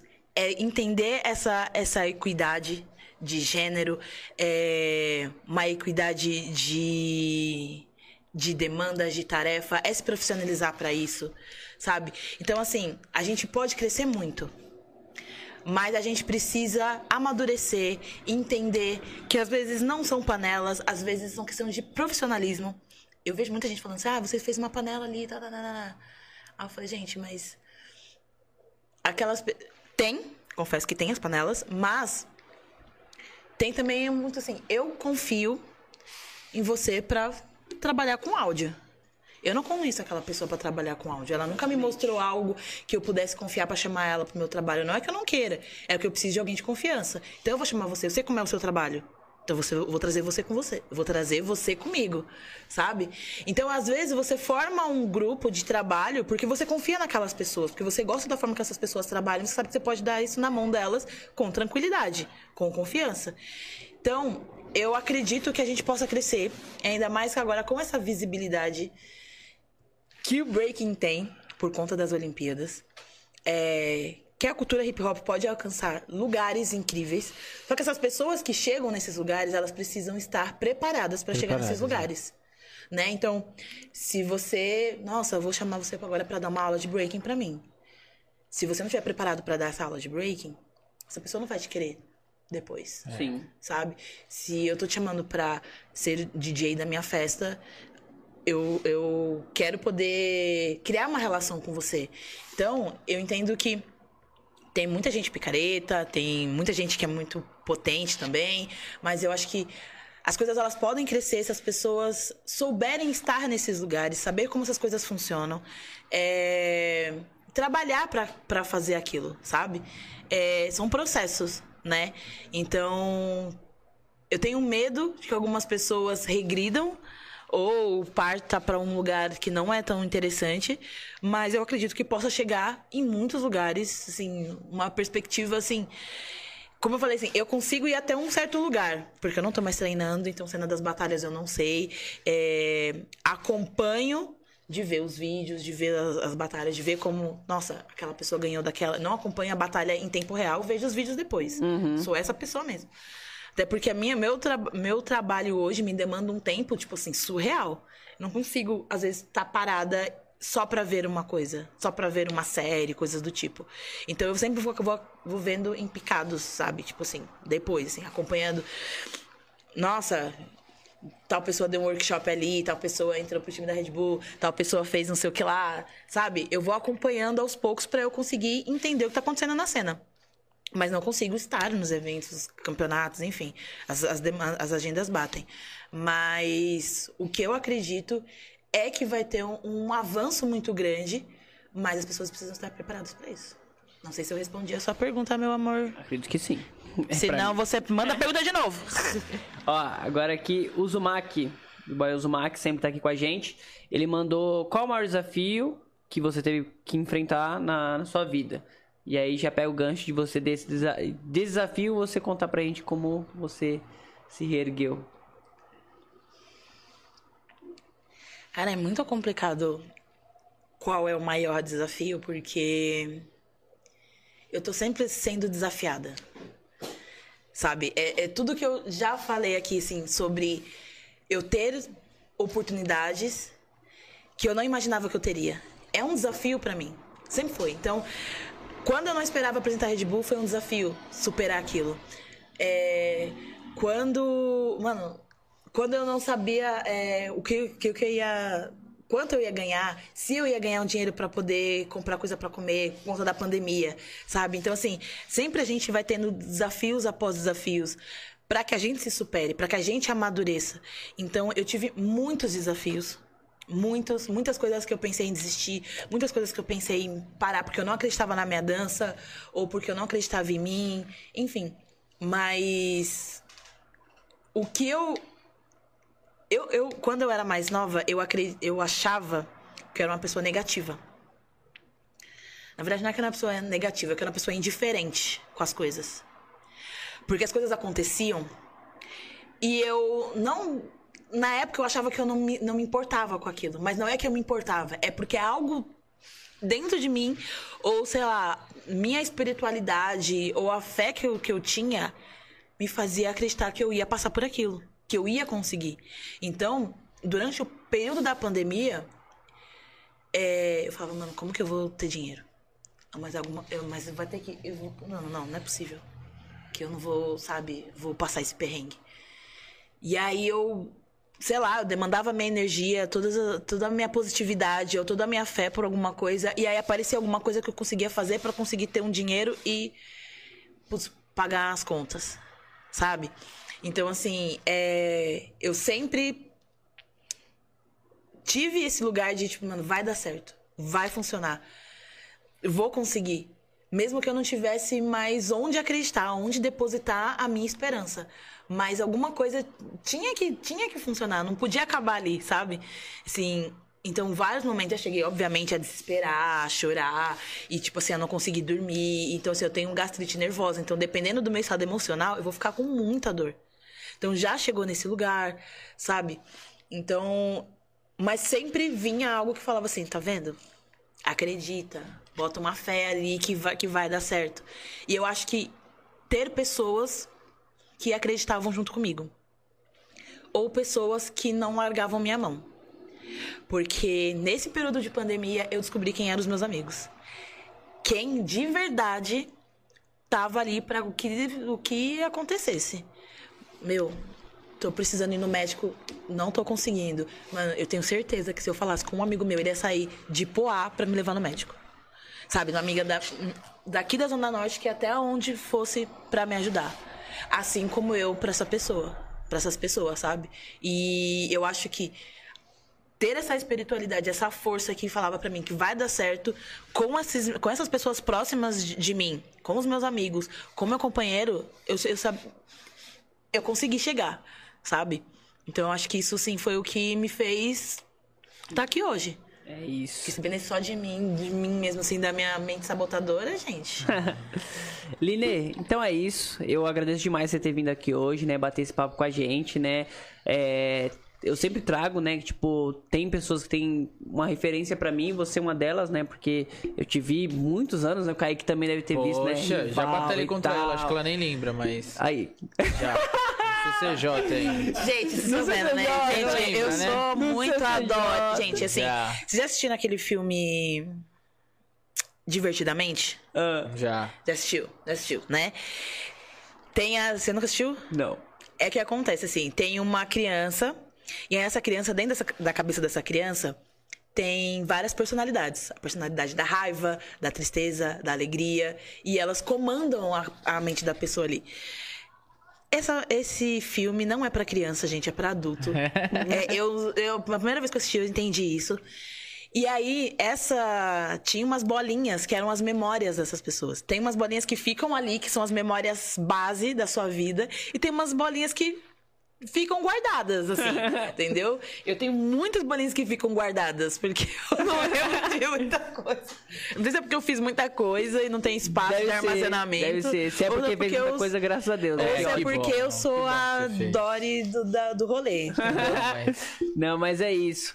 É, então, muito obrigado, valemos de coração. É. Tamo junto, acho que é, é o que a gente fala, né? É ter essa memória, né? Eu, eu não quero que, tipo assim, que a cena, tipo, que nem hoje, pô, você é uma, uma produtora, sabe, e tal. Mas teve todo um rolê de break, né? Então a ideia é resgatar de fato essa memória, né? Pra que sirva de espelho, né? Pô, às vezes a galera tá se inserindo na cena e tal, tá se encontrando, às vezes não sabe se vai continuar na cena, mas que seja, né? Que tenha um espelho de falar, pô, ah, pela cena dá pra conseguir isso, dá pra alcançar isso. Existem Então, outros meios, né? É, então a ideia de trazer o podcast é basicamente isso, então eu agradeço demais. Gente, Valeu de muito coração. obrigada, Um muito obrigada de verdade pelo convite.